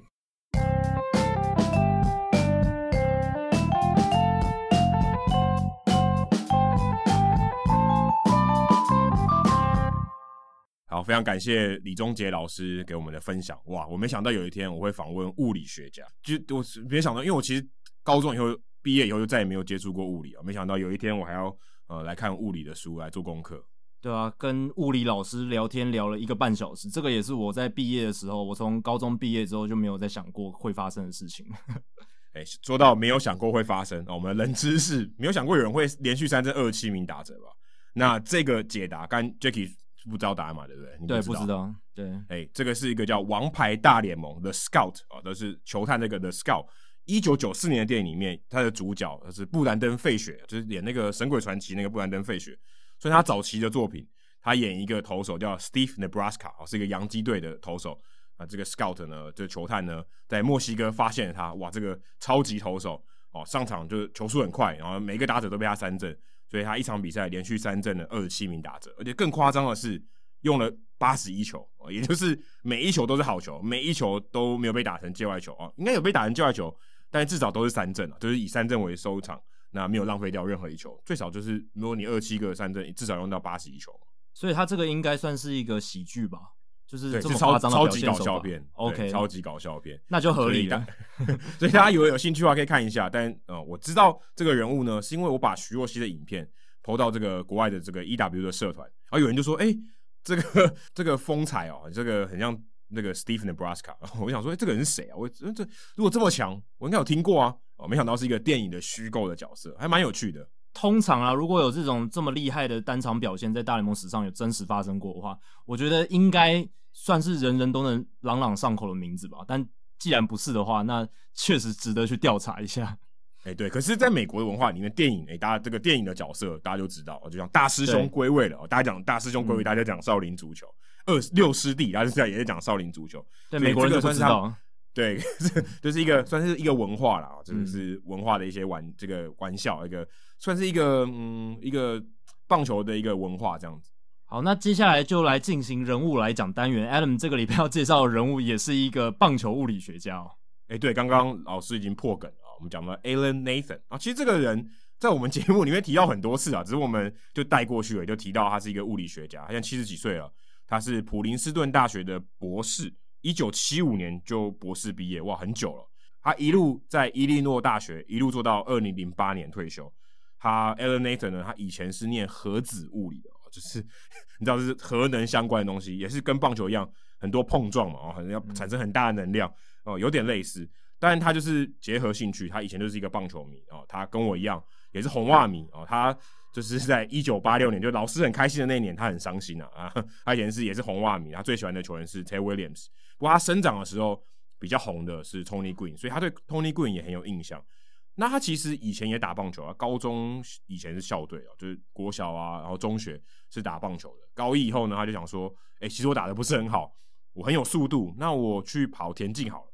所以他就参加这个田径队啊，是跑这个一百码的，他说九十几公尺吧，你就把他想成大概是一百公尺的选手。那我看到报道里面写说，虽然他呃后来在学校里面就没有打球，大学也没有在打棒球。但是他其实还有在打垒球，哇，七十几岁的老先生还有继续在打垒球。据说他自己觉得他是 functional 啊，就是还还可以打哦，还可以还可以上场，还可以守备，也是不简单。七十几岁哦，还可以继续打球，他真的很喜欢棒球啦。他大学的时候不是念普林斯顿，他是念那个 U Maryland 马里兰大学。那他其实，在念普林斯顿大学就是念攻读研究所之前呢，他还去打过越战哦，所以很幸运的活着回来哇，不然我们这辈子可能就听不到 Alan Nathan 哦，他。算是命很大了，因为你知道，在越战很多美国年轻的人去了，其实是没有回来的，死伤非常惨重。对啊，那 Alan Nathan 是有回来，就也算是一个越战老兵啊。对啊，因为去打越战，他们对于那种丛林游击战不熟悉，而且那边热带热带的气候，然后有很多疾病，所以 Alan Nathan 能去打过越战，活着回来真的不容易。哎，对，而且他好像也没有什么这个创伤，所以看起来算是蛮健康的。那他在访谈里面有提到说，他的启蒙书哦，跟李宗杰老师的启蒙书是一样的哦，是 Robert Adair 他写的这个《The Physics of Baseball》哦，中文也有中文书哦，叫《牛顿打棒球》，也是讲这个棒球物理的，是一九九零年出的书，所以也三十一年前的书哇，好久以前哦，因为他三十一年前就在研究棒球物理。不过这个 Nathan 呢，他说其实他买了这本书啊，因为买了好几年，可是都没有看，直到一九九七年，他有个契机。因为他刚好某个礼拜六，他要去分享这个他的这个就平常在做什么啊，然后给个社区的个高中生讲一些题目。他想说，哎，高中生好像不太喜欢物理哈，我讲物理好像礼拜六早上，然后就跟他讲物理好像不太好。他就想说，那我就聊聊棒球。那他就哎很很有兴趣的把这个棒球物理学介绍给大家。没想到呢，那一天在台下有一个香槟新闻公报的一个记者叫 Peter Rooney。他就有在台下，他觉得听得也津津有味，他就把这个写成了一篇报道啊。当然，他有简单的访问了这个 Nathan，结果没想到这个报道哇，一夕成名，算爆红了啊。他的这个学校校队啊，UI 的这个校队也这个教练也来问他说：“哎，可不可以来帮我们一下？”啊，后来也有一些球队啊，有一些呃，不管其他学校的教练也来咨询他，所以他开始就诶有受到这个鼓舞，他就开始更认真的去研究这些棒球相关的主题，然后一直写一些文章啊。在部落格时代的时候，他也写很多文章。在二零零六年的时候，差不多就是部落格刚我正兴起的时候，正当红的时候，那白袜队也有找他说，我们要在这个球场架设这个摄影机，那你可不可以来帮我们？因为那时候他们想要研究一些投球轨迹的影片。哦，那个时候呃，这个摄影机只有六十帧，就每秒只有六十张。现在的高速摄影机每秒是几千张的，你像才大概十五年的时间，这科技进步的非常快。那后来也为这个红袜队啊、红雀队还有国民队做一些这种专案的合作，所以也会去帮他们解决一些他们可能遇到的疑问。那他也提到说，二零零二年那时候，呃，洛基队在 Coors Field 想要做这个加湿器，刚好刚才老师有提到，那也有找他说，哎、如果我们做这个加湿器，把这些球啊放在像冰箱的这个，有点类似像冰箱啊，就让它保湿，让它这个湿度变高一点的话，有没有用啊？结果看起来效果也蛮好的，所以 Nathan 也算在他的履历上面也多了一笔啊，这个也算是他的一个成就了。然后他也因为他的这个声名播，很多球队也会哦，可能一些他们的内部的人员也会写信给他请教啊，他也非常热心啊，都不藏私的免费给人家指导。那我看他的演讲哈，我看 YouTube 上也蛮多演讲，大家找 Alan Nathan A L A N 哦 Nathan 找他的名字，你会看到很蛮多他的演讲。他算是一个七十几岁的老先生，他讲话非常有热情，讲到棒球好像二十几岁的小伙子一样。那他也是因为乐于分享，所以他这个在棒球界的声量也蛮大。你看。在我们这个平常我们在介绍节目的时候，讲一些内容的时候，常常讲到他的名字。在太平洋另外一头的人也知道这个物理学家，你就知道我们聊棒球，然后谈到物理啊，他基本上就已经是第一把交椅，甚至你可以说代名词啊。至少这十年来，对，因为他跟大联盟有合作嘛，他跟大联盟有合作。二零零二零一八二零一九年的时候。大联盟不是要调查那个球到底出了什么问题，然后都是找 Alan Nathan 来组委员会，然后去做这些事情的调查，所以他的名字一直出现在这些报道里面，所以我们常常提到他。对啊，真的是 非常有名的 Nathan 先生。那他也在访谈里面有提到说，他非常感谢 Rooney 这位记者，因为如果当初他那个早上周六早上他没有参加他的分享会，然后写了这篇报道。或许他不会觉得，哎，棒球物理是我一生可以从事的这个职业，也不会有人看到说，哎，其实这个物理教授喜欢棒球，因为你通常不会想说物理教授要去研究棒球嘛，可能是一些业余爱好者啊。那他他当然有一些学术的背景，感觉更有说服力。那他因为哦这篇报道算是走上了这个这条路了，在在棒球就慢慢接触到棒球界。那大家有兴趣的话，也可以 follow 他的 Twitter 账号，他非常幽默，他常常会转一些蛮有趣的东西。那他的账号呢的这个名字也蛮有趣的啊，P O B P O B，然后后面接个盖。Jacky，你知道 P O B 是什么吗？Physics of Baseball。哦，对，哎、欸，蛮厉害的。他念起来是 Pub 啦，不是，但不是酒吧。我我第一眼看以为是 Pod，就是 Podcast 的 Pod。哦，不对，不是，只有是 B 哦，不是，不是，不是 D。啊，那我觉得他非常有趣，大家有兴趣的话也可以去追踪他的 Twitter 账号。好，接下来数据单元。那这个礼拜我们都是聊这些球路嘛。那其实刚有提到说，鹰眼系统在去年啊开始这个运作，在在球场架设，所以也多了很多我们看一些变化球不同的角度，像变速球啊、声卡球，其实也越来越多，你可以看到更多的东西哦。不需要我们说的这种呃 electronic，就是球队装设的一些高速摄影机，用鹰眼系统也可以看到。所以在 Statcast 上面有慢越来越多不同的数据，大家可以去玩玩看。对。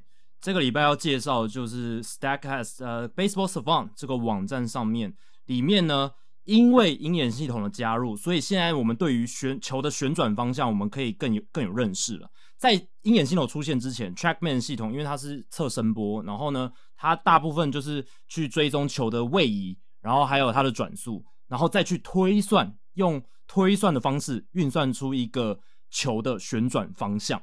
所以之前我们是有一个。旋转方向的一个数据，一个一个依据这样子，可是推算的东西毕竟不是那么准确，而且推算都有包含一些假设。我们刚刚在跟李宗杰老师聊到，就是那个黑盒子其实蛮多的，所以现在我们因为鹰眼系统的关系，我们可以把这个黑盒子揭开一点，所以我们可以用这个系统呢去直接。侦测到用光学的方式直接侦测到它实际的旋转方向，所以我们现在可以得知了这个球的它实际的旋转方向。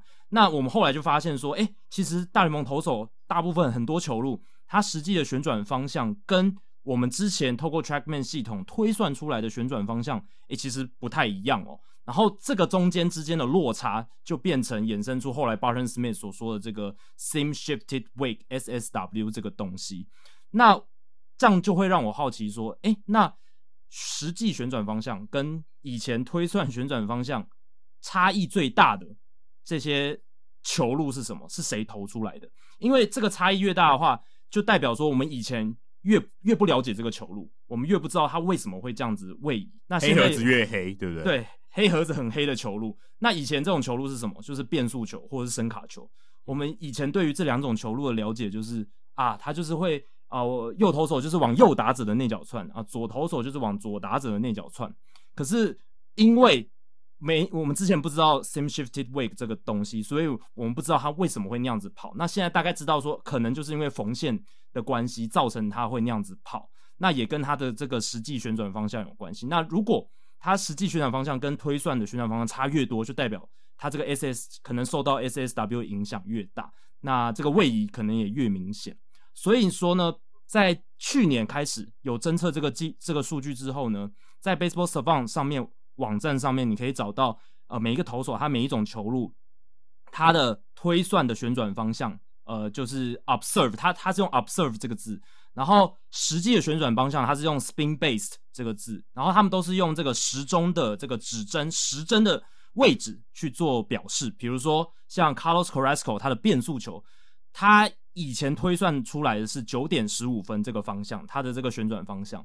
但是呢，现在鹰眼系统实际去追踪，发现它实际的旋转方向十点三十分，所以它中间是有一个小时又十五分钟的落差，时针的这个角度的落差。那这代表说，就是它这中间可能受到 SSW 影响是蛮大的，然后它的位移也会因此比较明显，等于差了三十几度啦。差不多三十几度嘛，对不对？差不多，对。如果你把时钟拿出来，你就是看九点十五分跟十点半，哎，这两个时针中间差了多多少度，就是那个旋转方向的差异。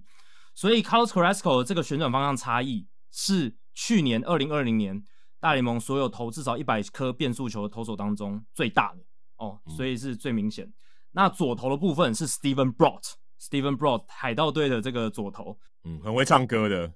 他是修主修音乐嘛，对不对？音乐文艺相关的，他也在这个球场上唱过国歌。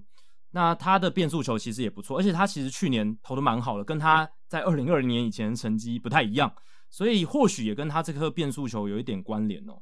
那再来看声卡球的话，其实也是异曲同工之妙。然后呢，如果你看声卡球的数据，你会发现，诶，其实蛮符合我们对于某一些球员他声卡球的印象，因为像是。排行榜前几名的 Kyle Hendricks、Brad Keller、Lance Lynn，哎，这几位都是我们说，哎，声卡球还不错，尾劲很好，然后位移蛮明显的，而且很打打，就是以前我们这些呃很多这些数据分析专家或者是分析这些球路追踪，他就不知道为什么，哎，转速那么普通啊，转转向也没有什么特别的，为什么他可以哦、呃、位移这么好，或者是让打者都摸不到？哎，结果现在看，可能就是用这个 SSW 这个落差。可以知道，诶，他的这个声卡球其实蛮强的。Kyle Hendricks 他的这个推算的方向跟实际的方向也是差了一个小时又十五分，所以一个小时十五分可能是一个蛮大的，就是在这个标准里面。那 Brad Keller、Lance Lynn 也都是左投的话，Dallas Keuchel 也也是一样，一个小时十五分的落差。所以这几个都是我们印象中所谓的声卡球好手，也是。为什么？其实现在这几年，诶，大家说声卡球不断的退流行，可是这几个人靠声卡球，其实还是能投出不错的成绩。也许可以从 SSW 这个东西里面得到一点端倪。诶，对，等于等于这个黑盒子可以说帮助他拿到赛扬奖，他的黑盒子比较黑，对不对？不然其他人丢声卡球，诶，大家开口就拿到赛扬奖了。对啊，如果其实你的声卡球如果没有受到 SSW 的影响的话，它的位移可能就很普通。但是这些投手他们的声卡球，哎、欸，或变速球，他们的转向比较特别嘛，然后受到 SSW 比较多影响，它的变化就比较诡谲，比较怪异，对吧、之前不是有说那个 Freddie Garcia 还有一颗指叉球，照理来说，你看那个依照我们以前对马格纳斯利的了解，还有一些推算的方式，他应该是就是垂直掉下去，可是他那球却是往右打者的外角窜，然后那时候大家都不知道为什么会是这样，那现在知道可能是跟缝线的这个影响有关系哦。好，最后我想分享两个有趣的数据，一个是 Nick Markakis，Nick Markakis 他上上礼拜宣布退休嘛，然后台湾蛮多媒体有报道，然后也有很多写手在写，三十七岁，然后生涯累积三十四的 Baseball Reference WAR 值，那大家都有提到他的稳定性，镭射肩，他右外野镭射肩，还有他的低调，但是我觉得大家可能没有注意到，有他有一个很大的特色，在二零一八年以前，他其实都没有入选明星赛。也没有拿到任何一张 MVP 选票，连那种第十名的选票都没有拿到。那他在那个之前呢，他在二零一八年生涯首度入选明星赛之前，是史上生涯没有入选明星赛的最佳球员之一。此外呢，他也是二零一八年以前，呃，从来没有拿过 MVP 选票，是当时史上生涯没有拿过 MVP 选票的球员当中成就最卓越的球员之一。所以就是呃，有点算是被冷落，但他其实表现得很好。在他生涯前期的时候，二零零八年他二十四岁那年，他的 Baseball Reference WAR 值达到七点四。防守和打击的表现都非常出色，他那年的 OPS Plus 达到一百三十六，但那一年他不仅没有入选明星赛，他连 MVP 的选票都没有拿到。诶，七点四，照理来说已经是快要接近 MVP，甚至有些年份的 MVP 就是差不多 WAR 值七嘛。对，所以可能真的太低调了，都不跟记者讲话，记者根本就记不住他的名字。对，真的，因为他是真的很少跟记者讲话，然后。呃，大家对于他的印象就是他都是默默打球型，然后默默努力型那一种。那截至二零一二年的时候呢，Markakis 生涯累积的 WR 值是二十三点七，在那个时候，他是史上所有还没有拿到任何 MVP 选票的球员中 WAR 值第七高的。那前面几个前辈，包括 Roberto Clemente 在一九六八年，Willie Davis 一九六四年，Barry Bonds 一九八九年，Eddie Matthews 一九六三年，Troy Gloss 两千年。Brooks Robinson 一九六七年，还有 Arkie Vaughn 一九三六年，这些球员在那个时间点之前也都没有拿到任何 MVP 选票，但其实这些这些球员那个时候表现都已经非常好了。那 Markakis 也算是加入他们的行列。那个时候，那史上没有入选明星赛，也从来没拿过 MVP 选票的球员当中，而且已经退休的球员当中，WAR 值最高的球员是 Mark Ellis，他的 WAR 值是三十三点五。这个其实蛮不容易的，就像刚刚提到，你一方面要表现的很好，很有价值，另一方面又不被注意到，没有入选明星赛，连 MVP 选票都没有拿到，其实真的非常困难。那 Mark 爱爱内含光，要要非常爱，要爱爱内含光哦，就是他的光芒不能显露太多。对，你要爱爱到一个非常大家都没注意到的程度才有办法。那 Mark Ellis，大家如果有印象的话，他其实就是魔球二零零二、二零零三年那时候发迹的球员，然后后来在。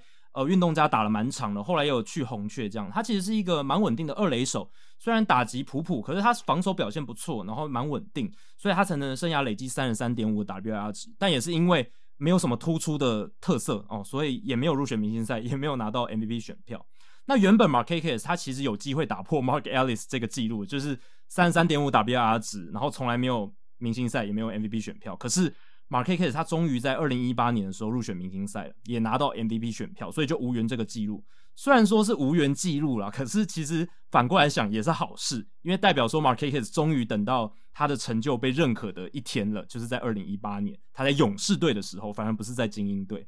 那 Markakis 他生涯累积两千三百八十八支安打，其实蛮多的，而且在他退休以前，其实我们一直觉得说，诶，他好像有机会默默的累积到三千安哦，因为。呃，有一些球员就是这样，他其实生涯一直没有什么亮点，可是他就是默默打，默默打，好像就会累积到三千安，然后大家就会讨论说，万一他有一天真的累积到三千安，他到底值不值得进名人堂？会有这样的现象。那 Markakis 很可惜啦，他是没有达到这个目标，最后就停在两千三百八十八支安打。那防守上，他真的是很出色。他站在右外野的时候，他制造的这个出局数四千零二十五次。是自一九零一年以来所有的右外野手当中的第六名。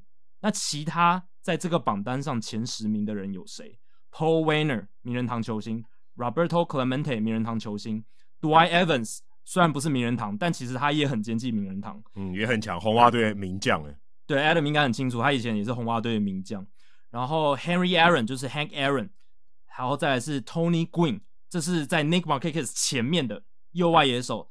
在这个制造出局数上比他还多，都超过四千次，因为 Markakis 四千零二十五次嘛。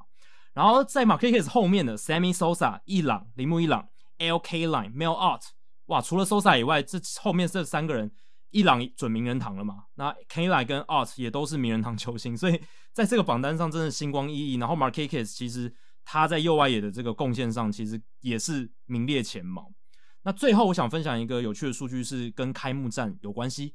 太空人不知道大家知不知道，他们已经八连胜，开幕战八连胜了。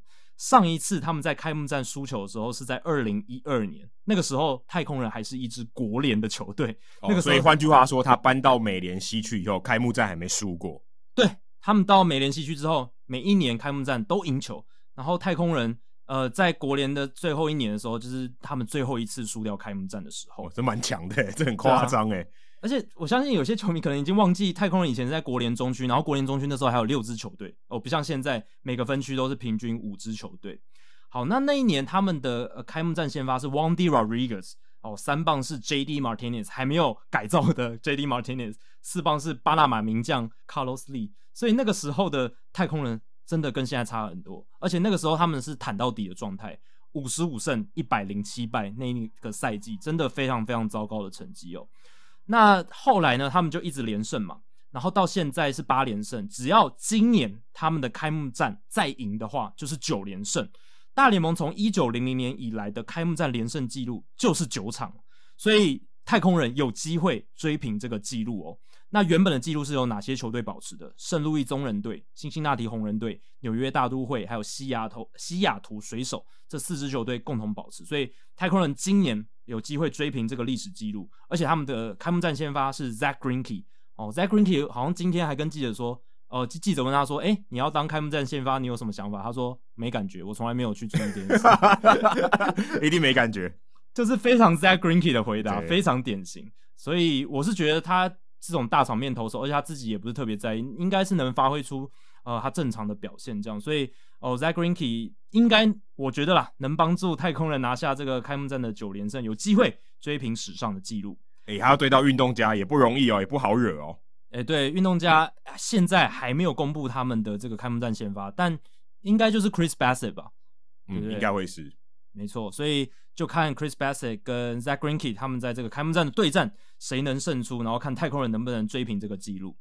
好，以上就是《Hito 大联盟》第两百零九集的全部内容。如果大家喜欢我们节目的话，请千万记得不要推荐给你的朋友，因为你如果不推荐的话，你很快就会变成朋友里面最懂大联盟的那个人了。